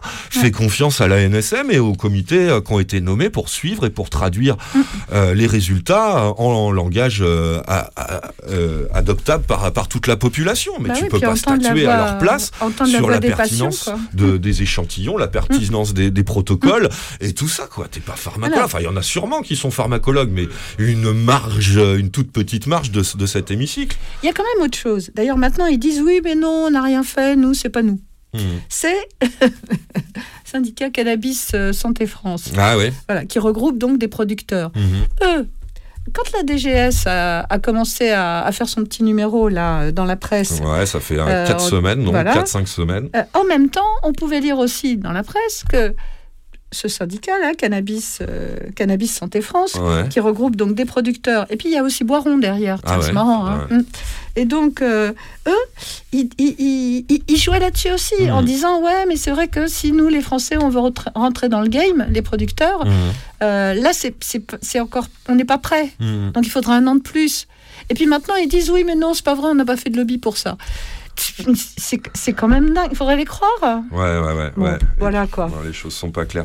Alors, pour essayer de se faire une idée un peu plus précise, celles et ceux que ça, que ça intéresse, je disais, hein, euh, un retentissement médiatique qui jusque-là était Mm. plutôt cantonné à, la- à- au- au- à la presse cannabique, quoi. parce que Mm. L'information est sortie via Newsweed et a été commentée quand même beaucoup via Newsweed également et sur des, des forums cannabiques, a mis du temps à trouver euh, une certaine, euh, un certain relais dans les médias traditionnels. Bah là, on en a deux. Malheureusement, mais peut-être que Davo va pouvoir préciser, il y a un article du Monde, mais j'ai oublié de noter les références. Tu le, me- tu le mettras sur le blog, hein, sur la fumée dans le post.blogspot.com, vous aurez un lien vers euh, cet article du Monde. Et euh, un qui est pas mal, hein, c'est celui que je citais précédemment, parce que j'ai sauté là, tout le début de l'article mais il est intéressant pour les gens qui veulent connaître un peu mieux, mais qui n'avaient pas tout à fait suivi, euh, c'est qu'on nous refait dans cet article de France 3 Centre Val de Loire, on nous refait tout l'historique Ouais, de cette euh, de cette euh, expérimentation. Ça, on explique euh, à la fois comment elle est survenue et euh, comment elle s'est développée pour en arriver donc à travers eux. C'est le seul euh, truc, c'est que c'est Caroline Janvier qui a le premier rôle après, donc députée Oui, oui, oui. Renaissance, Mm, mm. le parti du- actuellement au gouvernement, mais euh, qui qui essaye de, de contredire donc cette initiative qui ça va être ma dernière question, Fabienne. Donc, visait à repousser d'un an euh, la fin, la conclusion de cette expérimentation du cannabis médical en France. Alors, il y a eu ce fameux 49.3. Moi, j'y comprends rien. Vous avez compris que je suis pas très euh, fort en, Non, le en- 49 en droit 3, c'est institutionnel. Fonction des, fonction des sujets. Ouais. Mm. Et donc, bah, moi, je me demandais, voilà, qu'est-ce qui se passait avec ce 49.3 Est-ce que ça balayait toutes les propositions d'amendements qui ont été faites ou pas? Et euh, est-ce que, euh, bah, peut-être, euh, enfin bon, tu, enfin, nous confirmes, c'est sûr, ça va être repoussé d'un- an. Donc, on a Oui, évité non, le pire oui, avec oui, les trois ans. ça, on peut se rassurer. Ça, on peut se rassurer Mais on, on coupera pas l'année de. voilà. Mm. D'accord. Les Ok. Républicains, deux ans, on espère que ça va pas passer. Mais bon, voilà quoi. Normalement, c'est on va se prendre un an de plus, oui, il y a des chances. D'accord. Donc, Mais ça veut pas dire qu'après, on se prend un an de plus. hein. Dans le meilleur des cas, le Hmm. meilleur des mondes, c'est cool et tout. Voilà, on se prend un an de plus. Donc on arrivera en 2024. Exact. Ça veut, ça veut pas dire qu'en 2024, on va dire ah bah allez, c'est parti, banco. Bah ouais. Ah non, non, non. Non, non. Alors que normalement, ça aurait dû être le cas en mars 2023. En tout cas, Ouais. c'est comme ça que c'était initialement prévu. Ce report a la, la, la petite, en plus, finesse euh, de nous, De nous faire, rappeler, tout simplement. faire bien penser que finalement, hein, Rien tu vois, hein, rappelle-toi, gagné. Fabienne, il y a un mois, un mois et demi, on disait non, ça, ils peuvent pas le remettre en cause. Eh ben si, moi, j'étais, si. faisais partie de ceux qui disaient si, si, si, si, tout à fait. Vu le climat actuel, ils peuvent très bien le remettre en cause. Ils ont toutes les raisons de le sûr. faire. Bah oui, maintenant, au jour aujourd'hui, pardon, euh, on en plus craint que tout ça finisse euh, En eau de boudin. en eau de boudin ou balayé, balayé sous le tapis dans un an, donc en- Bien sûr, un an hein. plus tard, pardon, que prévu, en mars 2024. On va balayer tranquillement et discrètement tout ça, Mais tout le tapis pour pas Mm. agiter trop les, les malades que tu Mm. représentes, par exemple, toi, Fabienne, avec Principes Et Actifs. puis on se rapproche trop des présidentielles. hein. Ouais, Donc voilà. Ouais, en plus, ouais, c'est vrai, Mm. tout à fait. Bon, bah voilà, le 49.3 euh, utilisé par euh, la première ministre, je crois que c'était jeudi après, hein, qu'elle a, Mm. elle a Oui, posé un oui, 49.3 le premier pour, euh, 49.3, pour ouais. ce Mm. truc-là, euh, n'aura Mm. pas euh, eu raison de cette tentative de report de la conclusion de Non, cette... non, c'est par sujet, Malheureusement. euh, Bah, je, le- je- tu vois, j'espérais Celui qu'il y ait un que tout le petit monde attend, c'est de- le 49.3 sur les retraites. Alors là, on va Ouais, se marrer. Mais bon. Je me suis peut-être pour une fois que le 49.3 pourrait servir à quelque chose. tu vois, non? Bah non, même pas. Pas de bol. Un autre qui a pas eu de bol, tiens, tu vas me dire, Fabienne, si t'en as entendu parler. Moi, j'ai découvert ça aujourd'hui même. C'est pareil, c'est toi, Davou, qui m'a envoyé cet article. Bon, faut dire que cette semaine, j'ai- j'avais un peu la tête sous l'eau. J'ai pas trop fait gaffe à l'actualité, mais euh, celui-là, il a dû y passer via le 49.3, euh, cet amendement-là. T'as entendu parler de l'amendement de, Julien Bayou qui, a été déposé donc Oui, aussi bah, euh, au rejeté. projet de loi de financement de la sécurité sociale, le même. Ouais. Alors ça, d'avoue, c'est un article euh, du Parisien. Il nous marque info le Parisien en tête d'article. Donc c'est eux qui ont dû sortir l'info sous la plume de Mar- Marcelo Westfred. Ça a été publié euh, cette semaine, le 19 octobre, sous le titre Julien Bayou dépose un amendement pour relancer le débat sur le cannabis. Et effectivement, ça méritait quand même qu'on en dise un petit mot dans cette émission vite fait, même si ça, ça aussi, euh, l'eau de boudin est la parfaite image pour l'initiative de Bayou qui n'aura même pas eu le temps d'être abordée à l'Assemblée puisque le 49.3 a balayé tout ça Ouais, entre temps voilà. quoi. Mais s'il n'y avait pas eu de 49.3, bah Bayou il aurait proposé un amendement. Alors c'est c'est assez curieux hein, parce qu'on Mhm. le, le- le- le journaliste du Parisien le relève bien. hein. Il, il commence son article comme ça en disant c'est un débat qu'on ne pensait pas voir ressurgir maintenant. Effectivement, on avait déjà le débat sur le cannabis médical et on pensait pas que le- la question de- de- d'une légalisation tout court nous serait posée par des députés euh, là en France en, en cet automne 2022. Effectivement. Mhm. Et pourtant, euh, ce député écologiste, dont on parle beaucoup pour d'autres choses en ce moment, euh, Julien Bayou, a déposé cet amendement qui, s'il était adopté, reviendrait de facto, nous dit le Parisien, à une légalisation du cannabis. Cet amendement a été jugé recevable par les services de l'Assemblée qui sont chargés d'évaluer est-ce qu'on a le droit de proposer ce genre d'amendement ou pas. Donc c'est vraiment passé.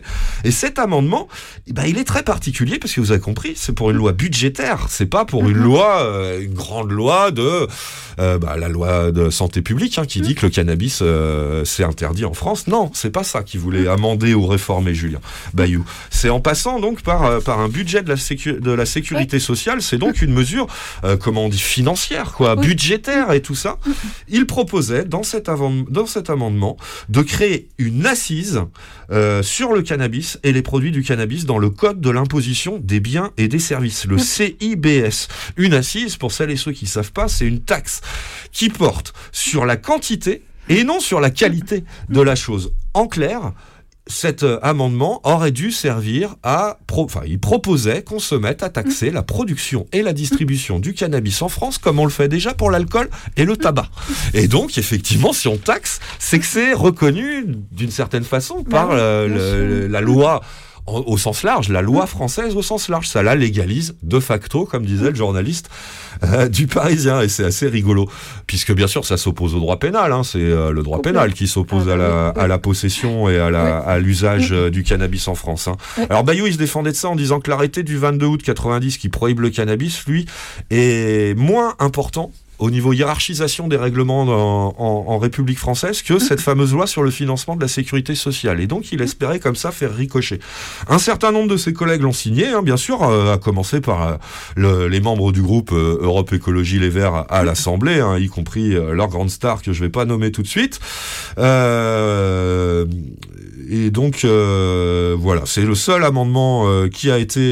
il y en a eu plusieurs des amendements sortant de EELV, du groupe EELV à l'occasion de cette loi budgétaire pour la sécurité sociale, qui proposait, eux, expérimentation de la légalisation du cannabis ou carrément la légalisation du cannabis. Ceux-là, le- les services de, de l'Assemblée nationale les ont écartés en les jugeant non recevables. Seul celui de... de ah, je veux toujours dire François Bayrou, ça m'énerve, je suis désolé. Bayou. Bayou, voilà, excusez-moi, je suis un vieux, euh, j'ai des vieux automatismes radiophoniques qui prennent le dessus. Bayou, euh, c'est trop près de Bayrou, il aurait pu choisir un autre nom de famille, ça me perturbe, moi, quand je parle de lui. Excusez-moi. Euh, donc tout ça a été, euh, a été balayé. Mais de toute façon, hein, euh, on l'a dit, je le redis en conclusion, ce- cette initiative de Julien Bayou a été réduite à néant total, on n'a même pas pu en entendre parler, puisque le 49.3 a été euh, invoqué par le, le gouvernement jeudi après-midi, alors que ce, euh, cet amendement devait être discuté vendredi. Donc c'est passé complètement à la On apprend quand même, tiens, en conclusion, je vous le lis, parce que surtout euh, à tous les deux qui êtes de quand même d'assez anciens observateurs de, la scène politique face à la politique des drogues en France. On nous dit en conclusion de cet article, je vous lis la conclusion, allez, donc c'est l'article euh, du Parisien, hein, euh, qui se conclut par ce paragraphe. Politiquement, cet amendement a-t-il des chances d'être adopté? Pas sûr, mais le débat pourrait être vif dans l'hémicycle et faire bouger les lignes. La gauche en a fait un combat. Et c'est là le scoop ce paragraphe de conclusion, hein, je vous rappelle. La gauche en a fait un combat. Ah bon, on n'avait toujours pas remarqué, mais bon, on veut bien te croire, brave journaliste du Parisien, je reprends ta conclusion. Dans son programme pour les législatives, la NUPES prévoit de, entre guillemets, légaliser et encadrer par un monopole d'État la production, la vente et la consommation de cannabis dans des conditions permettant de lutter contre l'addiction. Fin de citation. Merci pour le contrôle d'État, hein, les, les, les anciens, les anciens communistes. On vous voit bien derrière tout ça, quoi. Il n'y a pas de problème. Je reprends, pardon. Et le PS et le PCF, et ça, vous allez être contents de l'apprendre tous les deux, j'en suis sûr. Le PS et le PCF militent pour un débat national sur le sujet. Mais des voix pourraient s'élever hors NUPES pour appuyer ce texte. Voici la conclusion de cet article que vous pouvez lire gratuitement en ligne. Donc, si ça vous intéresse, les, Oh, les aventures euh, amendements et amendées, puisque ça a été clairement amendé, euh, de Julien Bayou au sein de l'Assemblée nationale visant à essayer d'agiter la question de la légalisation du cannabis qui a tant de plomb dans l'aile pour cette mandature une fois de plus. Bah ouais. Fabienne, tu milites depuis plus longtemps que moi dans ce domaine-là, ouais, euh, j'imagine que pff, ça doit être quand même hein, désespérant, quoi. Ouais, c'est désespérant. Même à mon niveau de recul, c'est déjà désespérant. Ça fait tellement de mandatures qu'on se dit, euh, bah non, ça Ouais. sera encore pas cette fois-là. Mm. Ah non, ça, il reste encore quatre ans à l'Assemblée pour ces gens-là. Et on sait déjà, normalement, hein, sauf euh, dissolution euh, intempestive d'ici là, mais on sait déjà, et on l'avait dit dès l'élection de cette Assemblée, hein, et la nomination de Darmanin au ministère de l'Intérieur aussi lors de la dernière nomination de gouvernement, que c'était foutu une fois de plus. Quoi. Et Bien sûr. quand cela s'arrêtera-t-il? Euh, on vous laisse euh, méditer à cette question parce que nous on n'arrive plus du tout à le faire méditer à cette question. Ça nous agace très Ah, profondément maintenant hein. donc on va méditer en musique. Ah Davo un morceau que tu connais j'en suis sûr. Quand revient le Ferré Club? Euh, mercredi, là, mercredi ah, à 16h. je- j'espérais cette réponse. Merci de Eh oui. ne pas m'avoir déçu Davo. Donc rendez-vous pour euh, écouter peut-être Enfin, c'est même sûr, le vrai interprète du morceau qu'on va vous proposer tout de suite dans Il y a de la fumée dans le poste. Je l'ai déjà passé ce morceau aussi, mais je l'aime tellement beaucoup. À mon avis, c'est la plus belle réussite d'un album de reprise hommage à Léo Ferré qui s'appelle Avec Léo, sorti par Barclay, pardon, d'avoue, par Clébar. En 2003, avec Léo, on trouve ce- cette reprise de Si tu t'en vas, qui est déjà à mon goût un très beau morceau de, de Léo Ferré que tu, que tu honores donc chaque mercredi dans le Ferré Club de 16 à 17h sur cette même antenne radio libertaire d'avoue. Mais cette fois-ci donc c'est pas la version de Léo, c'est la version des Hurleurs. Les Hurleurs, si tu t'en vas, dans Il y a de la fumée dans le poste.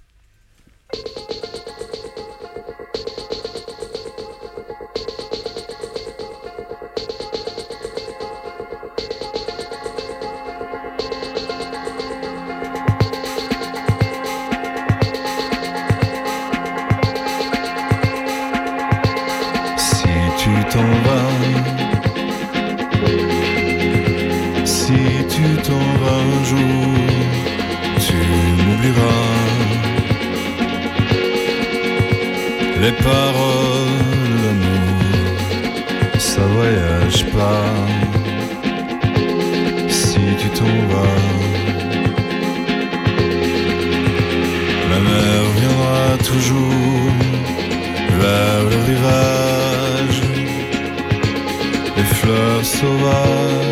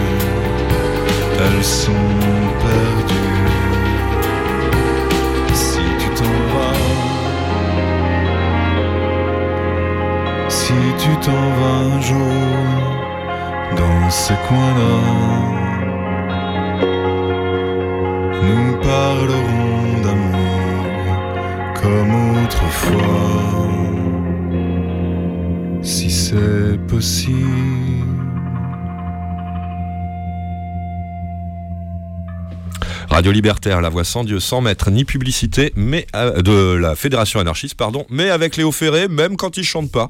C'est une chanson de Léo Ferré intitulée Si tu t'en vas que vous venez d'écouter. Elle est ici interprétée par Les Hurleurs, extrait d'Avec Léo, un album hommage de reprise euh, à Léo Ferré, sorti par Clébar en 2003. Et rendez-vous avec Léo Ferré, alors, euh, un peu tout régulièrement ou iné- inopinément un peu toujours euh, sur l'antenne de Radio Libertaire, mais plus précisément et à coup sûr, les mercredis de 16 à 17h pour le Ferré Club animé Absolument. par Davou, ici présent en régie Jacques Perdereau. Très juste. On continue, alors on va conclure ce direct puisque je le disais en préambule, si vous n'étiez pas là, on, va, on a besoin de quitter les studios un peu plus tôt ce soir. la, vie nous oblige à partir un peu plus tôt et donc la fin de l'émission ne sera pas en direct, c'est un petit enregistrement que je vous ai réalisé pour les dernières 20-25 minutes de, de Y a de la fumée dans le poste. Et euh, bah, il me reste quand même une information à vous donner qui est en lien avec cet enregistrement. Cet enregistrement, c'est une interview d'Elisabeth Avril, qui est euh, directrice de Gaïa, les médecins surtout. Et euh, à ce titre, médecin et directrice de, de l'association de réduction des risques qu'on connaît bien par ici, qui s'appelle Gaïa, elle a été nommée comme gérante de la première salle de consommation à moindre risque, SCMR, comme on, dit en sigle, euh, de Paris. Celle qui il y en a qu'une, elle existe depuis maintenant 6-7 ans euh, dans le 10e arrondissement de Paris à titre expérimental. C'est elle qui la gère.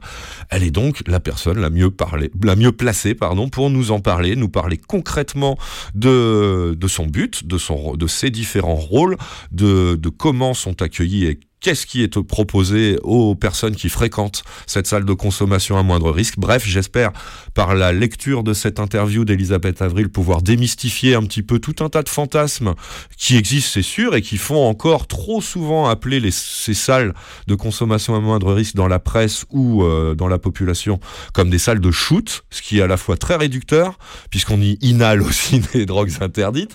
On ne fait pas que les injecter par voie intraveineuse, non, non, euh, qui est aussi surtout très stigmatisant euh, pour euh, ces salles et pour, euh, le public euh, qui les fréquente. Donc ça, c'est ce qui viendra dans un second temps et qui ne sera pas en direct. Pour l'instant, je vais vous parler quand même d'une euh, d'une initiative qui a surgi dans la presse. euh, c'était quand? C'était cette semaine? Oui, non, c'était la semaine dernière. Et c'est euh, un article de BFM euh, TV.fr qui nous a permis de- d'en prendre connaissance. Cet article, il a été publié le 11 octobre dernier sous le titre Crack à Paris. Des élus se disent prêts à accueillir des lieux de soins et de consommation dans leur territoire. C'est donc le site internet de, de la chaîne d'info euh, continue BFM qui, l'a publié. C'est sa journaliste Sarah Boukmar qui en est la rédactrice. Vous pouvez lire gratos en ligne euh, sur leur site ce- cet article. Il n'y a pas grand-chose à, à en retenir. euh, l'impor- L'important, bah, c'est cette publication d'une tribune. Une tribune qui a été publiée par Le Monde la semaine dernière. Pourquoi je prends pas le, temps de, vous lire Le Monde, bah, c'est que les articles sur Le Monde, ils sont pas toujours faciles d'accès. Il faut soit accepter la soumission au, régime publicitaire, soit s'abonner. Et donc, euh, bah, euh, on, vous propose aujourd'hui euh, la version résumée que, que Sarah Bougmar, Boug, oui, Boug, ah, j'y arrive pas aujourd'hui, t'as vu, hein, j'ai du mal. Je suis désolé de- d'écorcher des mots ou des, ou des noms de famille dans le cas présent, c'est pas très, très sympa. Boumgar, donc, elle a rédigé cet article qui nous apprend donc que c'est une initiative d'Anne Souris. Anne Souris, si vous préférez, Souiris même pour être précis, S-O-U-Y-R-I-S. Cette Anne Souiris, euh, elle est euh, adjointe à la mairie de Paris, elle est euh, au sein de cette mairie de Paris chargée de la santé publique. Vous avez compris donc qu'elle est dans la de ce qui reste vaguement du ce qu'on appelait encore il y a, avant les dernières présidentielles le Parti socialiste. Non, non, Davou. Ah, Davou, on voit ton de- expertise. Je crois qu'elle est de chez les Verts. hein. Elle est plus verte de euh, ouais. que, que, crois, que ouais. rose, alors d'accord. Merci Enfin, de la elle fait partie de la majorité. Elle fait partie de la majorité municipale de Hidalgo. Bien évidemment. Donc, euh, en tout cas, elle agit en tant qu'adjoint à la mairie de Paris, adjointe à la mairie de Paris, en charge des questions de santé publique, effectivement. Et elle a donc euh, une certaine légitimité pour euh, être euh, pour faire publier cette tribune, puisqu'il s'agit d'une tribune publiée par Le Monde la semaine dernière, qui a été signée par une centaine d'élus, la plupart sont des élus locaux, euh, de différentes euh, régions. hein. Il n'y a pas que l'Île-de-France ou, ou la ville de Paris qui sont représentés par les signataires de cette tribune. Je vais y revenir très rapidement. Mais euh, bah, le contenu de cette tribune, d'abord, il, elle est, il est intéressant puisque euh, Anne, par exemple, nous, nous y dit que cela ne devrait pas perdurer une seconde de plus. De quoi elle parle? C'est de la situation à Paris. Et ça, on vous en a parlé abondamment depuis euh, le, début de cette saison, depuis septembre, et même avant, mais encore plus ces derniers temps, avec euh, la grosse tension qui s'est euh, fait jour autour euh, du campement du square Forceval dans le 19e arrondissement de Paris. Vous savez, là où, où les autorités publiques ont elles-mêmes parqué les usagers usagères de crack à côté de la porte de la Villette il y a, un petit peu plus d'un an.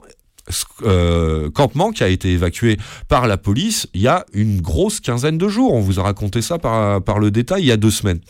Donc euh, ça tombe à point nommé puisque une fois de plus l'action répressive policière euh, a eu lieu il y a trois semaines, c'est ce qu'on disait il y, a, trois semaines, et sans, sans rien de plus de la part des institutions françaises, qu'elles soient euh, de l'État ou euh, locales. Donc euh, il y a deux semaines, ça nous faisait dire que c'était encore une fois un truc qui allait servir à pas grand-chose et qui, qui n'offrait aucune évolution intéressante sur le plan politique et plus concrètement à ces populations qui sont elles-mêmes en errance, qui sont en, grande, grande précarité, que ça soit euh, sociale, économique ou sanitaire par leur usage de drogues très dures euh, de manière absolument pas raisonnable, euh, ni même un minimum encadré. Donc, c'est- vraiment à point nommé que cette tribune, enfin, c'est une, une initiative qui tombe à point nommé et qui relève d'un certain courage euh, de la part et de son initiatrice et euh, des élus signataires de cette tribune publiée par Le Monde. Voilà pourquoi on en parle. Bien sûr, le texte de cette tribune euh, critique, euh, comment je, je recherche les mots exacts euh, de la, la rédactrice de, de BFM TV parce que euh, c'est pas ah oui voilà. Elle nous dit que dans une tribune publiée dans Le Monde ce mardi mardi de la semaine dernière Anne Swiris fustige les politiques successivement menées depuis plusieurs décennies concernant les usagers de drogue qui consomment dans la rue en eau entre autres du crack. Bah oui hein, c'est le moins qu'on puisse dire. Ces politiques vu le résultat ne peuvent que être fustigés ça nous semble tellement évident et on le fait depuis tellement longtemps que euh, bah, voilà Euh, donc cet élu nous précise euh, la rédactrice de BFM, et via cette tribune défend une politique d'accompagnement plutôt qu'une politique de répression.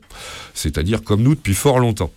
Elle, un, elle, elle demande aux autorités d'envisager le problème, enfin, sous l'angle sanitaire et non plus seulement sous l'angle répressif, policier et judiciaire. C'est bien sûr eu à une exhortation euh, qu'on assiste euh, à destination de deux personnes particulièrement, le ministre de l'Intérieur, Gérald Darmanin, et son préfet de police nouvellement euh, nommé Laurent Nunez, mais dont on a déjà parlé à deux reprises dans le cadre euh, de- du campement de Forceval, d'arrêter donc l'approche uniquement répressif à l'heure où ces, ces gens viennent de nous promettre un nouveau plan crack qui, donc, si, si rien ne change ni dans leur esprit ni dans leur action politique, ne devrait rester donc uniquement régi que par le seul principe de la persécution policière et judiciaire à destination et la stigmatisation, hein, bien sûr, au passage, hein, à destination de ces populations en grande précarité, je le répète.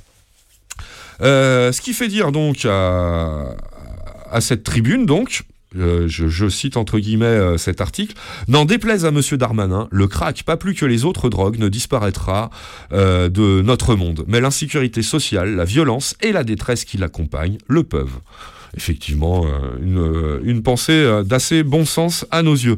Quelques signataires, euh, j'ai pas le détail donc, mais on va dire au moins les, les plus célèbres qui ont été relevés, les plus glamour, hein, c'est BFM hein, qui, a, qui a- fait cette petite sélection. Donc, vous doutez bien que vous allez avoir les grandes stars en provenance des rangs de l'Assemblée nationale côté EELV qu'on a déjà évoqué précédemment, Julien Bayou et Sandrine Rousseau qui sont signataires.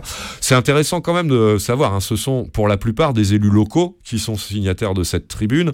Et donc, dans cette tribune, ils s'engagent à accepter l'ouverture d'une salle de consommation à moindre risque sur leur territoire. Ce que, euh, effectivement, euh, ce qui était jusque-là un frein de la part de nombreuses municipalités ou autres autorités euh, territoriales pour le, développement de, de ce genre de politique d'accompagnement et de prévention et de soins à destination directe, de la vraie réduction des risques à destination directe des populations toxicomanes les plus, euh, les plus problématiques à tout point de vue. Donc euh, bah, c'est quand même pas inintéressant que nommément des élus, si on en pense ce qu'on en pense, des élus d'une manière générale, se mouillent enfin médiatiquement dans ce dossier-là. Donc du côté des députés ELV, j'ai déjà dit Bayou Rousseau, hein, les grandes stars, euh, c'est pas les seuls, hein, bien sûr, il y en a d'autres.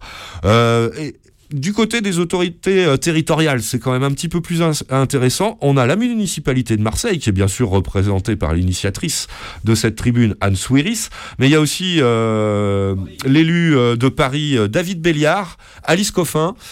Pour Marseille, on a la première adjointe à la mairie, Michel Rubirola, hein, Marseille quand même aussi quand même concerné par tout un tas de problématiques liées à la, politique catastrophique que la France mène en termes de drogue.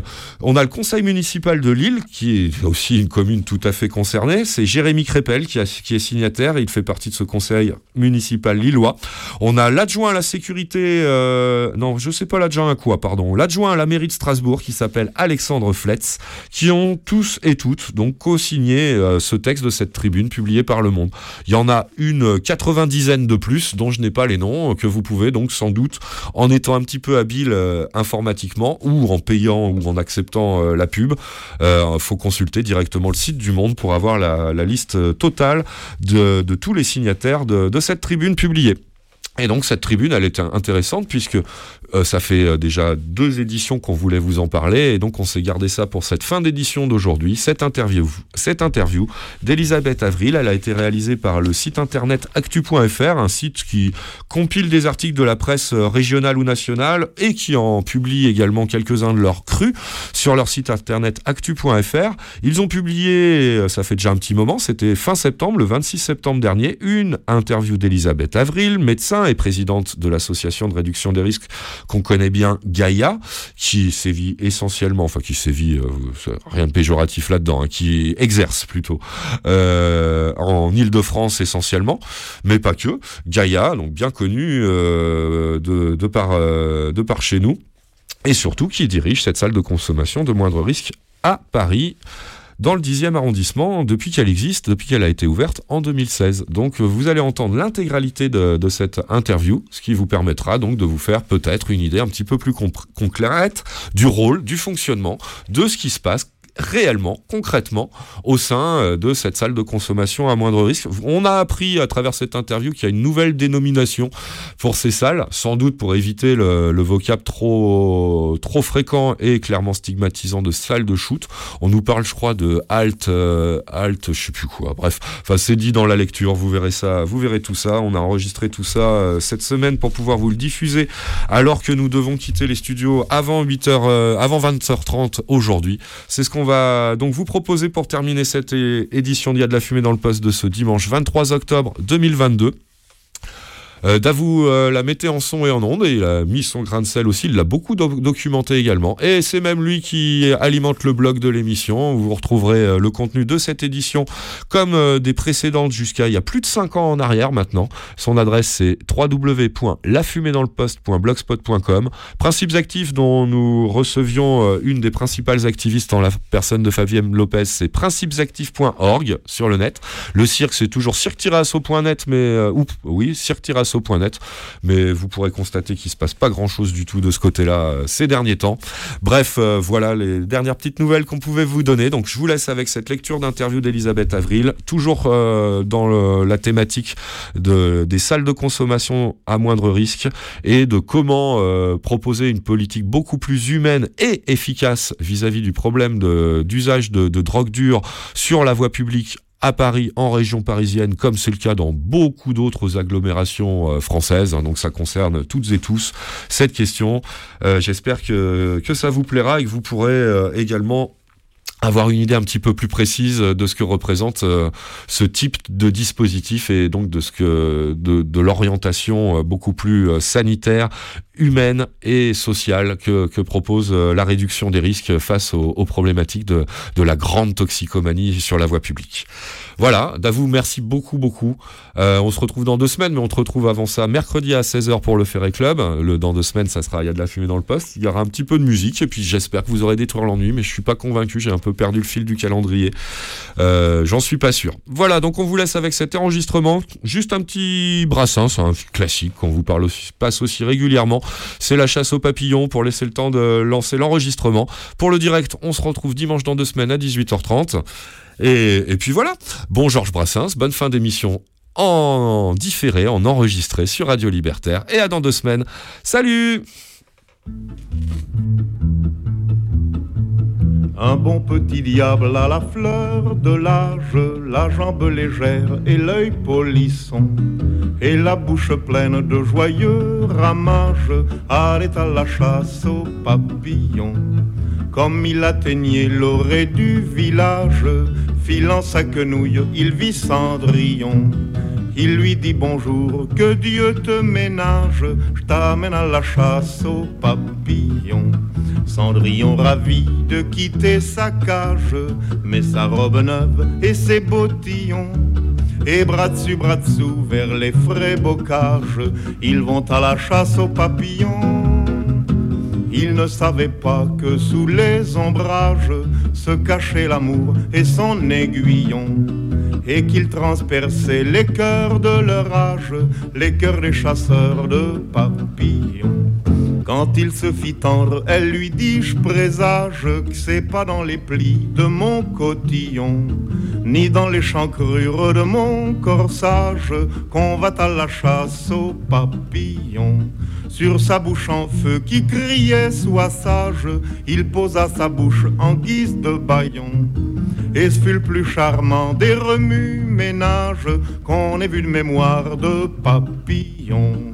Un volcan dans l'âme, ils revinrent au village en se promettant d'aller des millions, des milliards de fois et même davantage, ensemble à la chasse aux papillons mais tant qu'ils s'aimeront, tant que les nuages, porteurs de chagrin, les épargneront.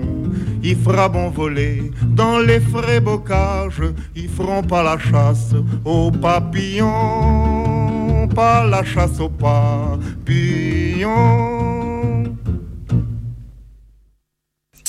Radio Libertaire. La voix sans Dieu ni maître ni publicité de la Fédération anarchiste. Vous écoutez, il y a de la fumée dans le poste. Je vais maintenant vous lire l'interview d'Elisabeth Avril, réalisée et publiée par le site internet actu.fr. C'est Émilie Salabel qui a interrogé la présidente de Gaïa. Cette interview a été publiée sur le site euh, actu.fr le 26 septembre 2022 sous le titre Interview salle de consommation de drogues à Paris, de points entre guillemets, un dispositif insuffisant mais nécessaire. Je vais vous la lire intégralement. C'est donc Elisabeth Avril qui répond aux questions de la journaliste d'actu.fr. Elle est médecin, elle est présidente de l'association Gaïa, mais surtout, elle supervise l'unique salle de consommation à moindre risque, ce qu'on appelle aussi SCMR, ou plus vulgairement salle de shoot, euh, l'unique salle en Ile-de-France, celle euh, dont on vous parle régulièrement, qui est accolée à l'hôpital Lariboisière dans le 10e arrondissement de Paris, ouverte à titre expérimental depuis 2016. Vous savez sans doute que l'objectif de ce genre de lieu, il en existe deux en France à titre expérimental, Paris-Strasbourg. L'objectif est double, il est d'améliorer la prise en charge sanitaire et sociale des personnes accueillies et de favoriser la tranquillité publique en diminuant les nuisances liées à la consommation de rue. Voici donc l'intégralité de cette interview, je vous lis cet article, vous pouvez le retrouver gratuitement en ligne sur le site actu.fr. Première question de la journaliste. La salle de consommation à moindre risque, renommée Alt Soins Addiction ou HAS en janvier 2022, a été ouverte en 2016. Quelles évolutions avez-vous observées? Elisabeth Avril répond Au début, on était ouvert uniquement l'après-midi. Puis jusqu'à 2019, on a ouvert de 9h30 à 20h30. Avec le Covid, on a dû à nouveau fermer l'après-midi et on a arrêté la salle d'inhalation. Depuis, on a rouvert la journée, mais la salle d'inhalation reste fermée. On aurait trop de passages pour structurer l'accueil. Quoi qu'en pensent les gens, l'ouverture d'une salle de consommation n'a pas un effet pot de miel. Il n'y a pas plus de consommateurs dans le quartier. La fréquentation de la salle est liée à l'évolution des consommations de rue au cours des années et des déplacements. Quand la scène ouverte de la colline de la porte de la chapelle a été évacuée, la salle est passée de 300 à 450 passages par jour. Aujourd'hui, en moyenne, on est plus autour de 200. Je précise au passage que, bien sûr, la salle d'inhalation d'une salle de consommation à moindre risque est le lieu où les usagers et usagères qui le désirent peuvent inhaler, c'est-à-dire fumer, leur crack. Je reprends avec la seconde question de la journaliste d'actu.fr. Y a-t-il un profil type parmi les consommateurs qui viennent à la salle? Elisabeth répond Ils sont généralement des polyconsommateurs en errance qui présentent des comorbidités. Ils viennent à la salle pour consommer d'autres drogues ou bien du crack par injection, essentiellement de la cocaïne, du skénan, un médicament à base de morphine utilisé dans le traitement des cancers, ou de la méthadone. Tous vivent dans la précarité. 60% d'entre eux sont sans domicile fixe. Ils ont des problèmes d'accès aux soins, aux droits. Leurs parcours de vie sont marqués par l'instabilité, la violence, l'exil. Question suivante, que viennent-ils chercher dans une salle de consommation à moindre risque? La sécurité. Plutôt que de se réfugier dans un hall public, ils cherchent un lieu propre. Ils recherchent aussi, parfois sans en avoir conscience, un lien social. Ici, ils sont accueillis. Question. En quoi consiste votre prise en charge? Réponse de la, gérante de cette salle. L'équipe est composée d'éducateurs, d'assistants sociaux, de médecins et d'infirmiers. On a aussi des travailleurs pairs. Ce sont des usagers qui ont franchi certaines étapes et qui, par leur expérience de vie, peuvent être de bons relais pour la réduction des risques dans la consommation. Lors de sa première visite, le consommateur a un entretien. La plupart des nouveaux arrivants demandent une aide sociale. Nous proposons des dépistages, des parcours de soins.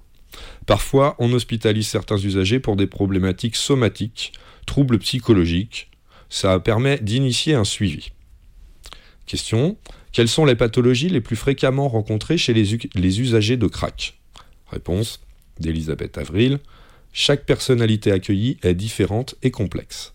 Cliniquement, la plupart sont atteints de plusieurs pathologies sévères. Le crack a des effets sur le cerveau. Toute l'énergie psychique est concentrée sur la recherche de produits. À force, ça réduit le champ cognitif. Il est difficile de dire si les- troubles psychiatriques qu'on observe à la salle sont causés par la drogue ou s'ils étaient déjà présents avant. À force de vivre en rue, les gens finissent par développer des dépressions graves, des psychoses cocaïniques avec des hallucinations, des troubles de la persécution, de la paranoïa. Par rapport à tous les gens qui fument, ce sont eux les plus voyants, mais pas les plus nombreux. Question suivante. Quelle voie d'amélioration permet la fréquentation d'une salle de consommation? Les problèmes ne se règlent pas en un jour, c'est un travail quotidien. On a régulièrement des demandes de sevrage. En ce moment, une dizaine de personnes sont motivées, mais les places sont rares. Si la personne prise en charge n'est pas appuyée par un projet de vie, une structure d'accueil adaptée, ça ne fonctionnera pas. Sans soutien, 99% des personnes rechutent. Ça ne sert à rien d'engager un processus de sevrage coûteux et difficile pour que la personne se retrouve dans la même situation de départ à la sortie. Question, le sevrage n'est donc pas la solution? Réponse, il y a une grosse hypocrisie sur ce sujet. Aucun addictologue digne de ce nom ne dira qu'un sevrage va solutionner tous les problèmes. À la sortie de la cure, le consommateur sera toujours sans logement, il aura toujours ses traumatismes à, porter. On résume souvent le problème à la consommation de drogue et donc au sevrage. Mais ce n'est pas la source du problème. C'est une addiction terrible, mais qui n'aura pas les mêmes conséquences sociales en fonction de votre parcours de vie. Dans certains milieux aisés, des gens en consomment régulièrement sans que ça ait de conséquences sérieuses sur leur vie sociale, et même d'un point de vue médical. Si tous les gens qui consommaient de la drogue étaient comme eux, ceux que l'on croise sur les scènes ouvertes, on serait mal barré. Sur 100 personnes, 15 à 20 développent des troubles de l'addiction.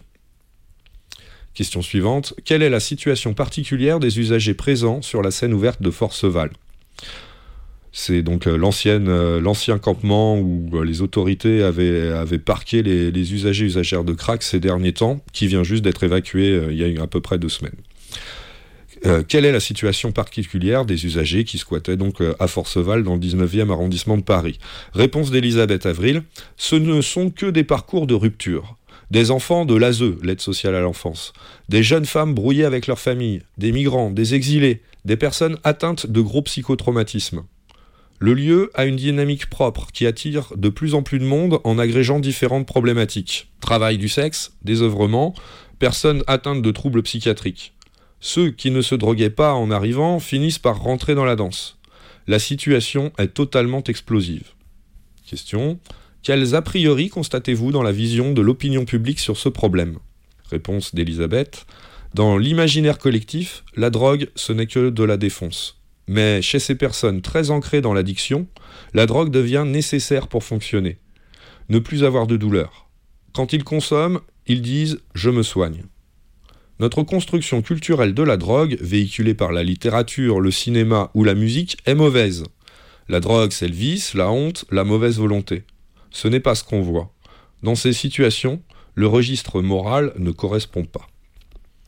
Avant-dernière question. Comment gérez-vous le craving, phénomène besoin irrépressible de consommer des usagers dans la salle? Réponse. Une salle de consommation a un cadre, des règles.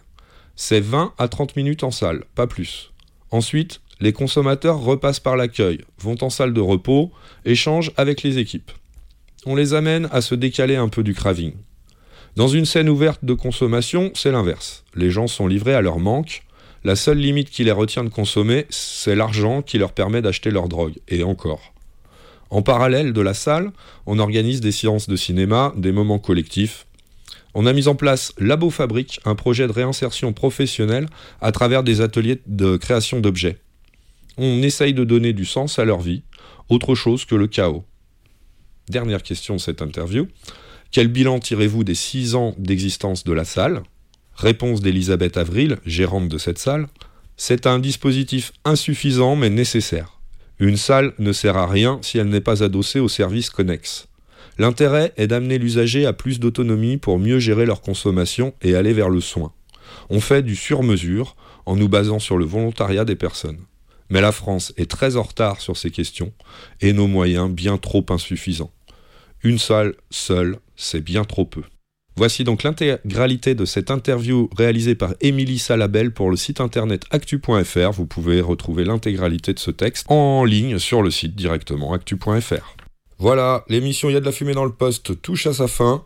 Le temps encore de diffuser deux morceaux. On va se quitter avec euh, d'abord le groupe Frustration. L'occasion de dire qu'ils vont fêter leurs 20 ans de carrière la semaine prochaine. Deux concerts à la Maroquinerie à Paris le 11 et le 12 novembre. Ça sera donc un morceau du dernier album de Frustration sorti en 2019. C'est Frustration avec le renfort de Jason Williamson de Sleaford Mods qui nous interprète Slave Markets, extrait de So Cold Streams. Et enchaîné avec un nouvel extrait du dernier album des Burning Heads. L'album c'est Torches of Freedom. On vous en a déjà pas mal diffusé et parlé, notamment à l'occasion de la rencontre avec Thomas, le batteur des Burning Heads, qui a eu lieu sur cette antenne au mois de mai. Vous pouvez retrouver ça sur le blog de l'émission www.lafumédansleposte.blogspot.com. On écoutera cette fois-ci Once in a Blue Moon, le morceau conclusion de ce dernier frais album des Burning Head Torches of Freedom sorti au printemps dernier chez Opposite Prod et Kicking Records. Radio Libertaire, la voix sans Dieu, sans mètres, ni publicité de la Fédération anarchiste. N'oubliez pas qu'il faut soutenir la plus rebelle des radios. Vous pouvez le faire en prenant votre carte d'auditeur ou d'auditrice à la librairie Publico, 145 rue Hamelot, Paris 11e, comme d'hab. Hein, la, la librairie aux trois métros, dirait Davou, c'est-à-dire euh, République Oberkampf ou Fille du Calvaire. On peut aussi descendre à Ballard, euh, me suis-je laissé dire, hein, par la même personne, mais ça sera beaucoup plus long pour euh, rejoindre le 145 rue Hamelot. Et vous pouvez aussi souscrire aux- à la souscription permanente des amis et des amis ES de Radio Libertaire qui ont les moyens de souscrire mensuellement en se voyant prélever euh, d'une somme directement sur leur euh, compte bancaire pour soutenir donc haut l'encours Radio Libertaire et c'est dire si c'est important et nécessaire. Merci à elles et merci à eux qui, qui peuvent se le permettre. On peut aussi, sans un rond, soutenir très facilement Radio Libertaire en parlant, en parlant de nos programmes, en parlant des idées qu'on défend, en faisant connaître euh, les, les éléments, euh, les, programmes, les émissions que vous avez entendus, qui vous ont plu, qui vous ont fait vous interroger, qui vous, ne vous ont pas plu, qui vous ont choqué, pourquoi pas, également du moment qu'on fait vivre euh, le débat bien au-delà de ce que peuvent faire les médias traditionnels, ça sera toujours ça de gagner. C'était Y a de la fumée dans le poste, l'émission de l'Ancien Cire Paris, le collectif d'information et de recherche cannabique de Paris de France qui tire sa révérence. On vous donne rendez-vous dans deux semaines pour une nouvelle édition dimanche à 18h30 de la fumée dans le poste. Bis à toutes, bis à tous. Ciao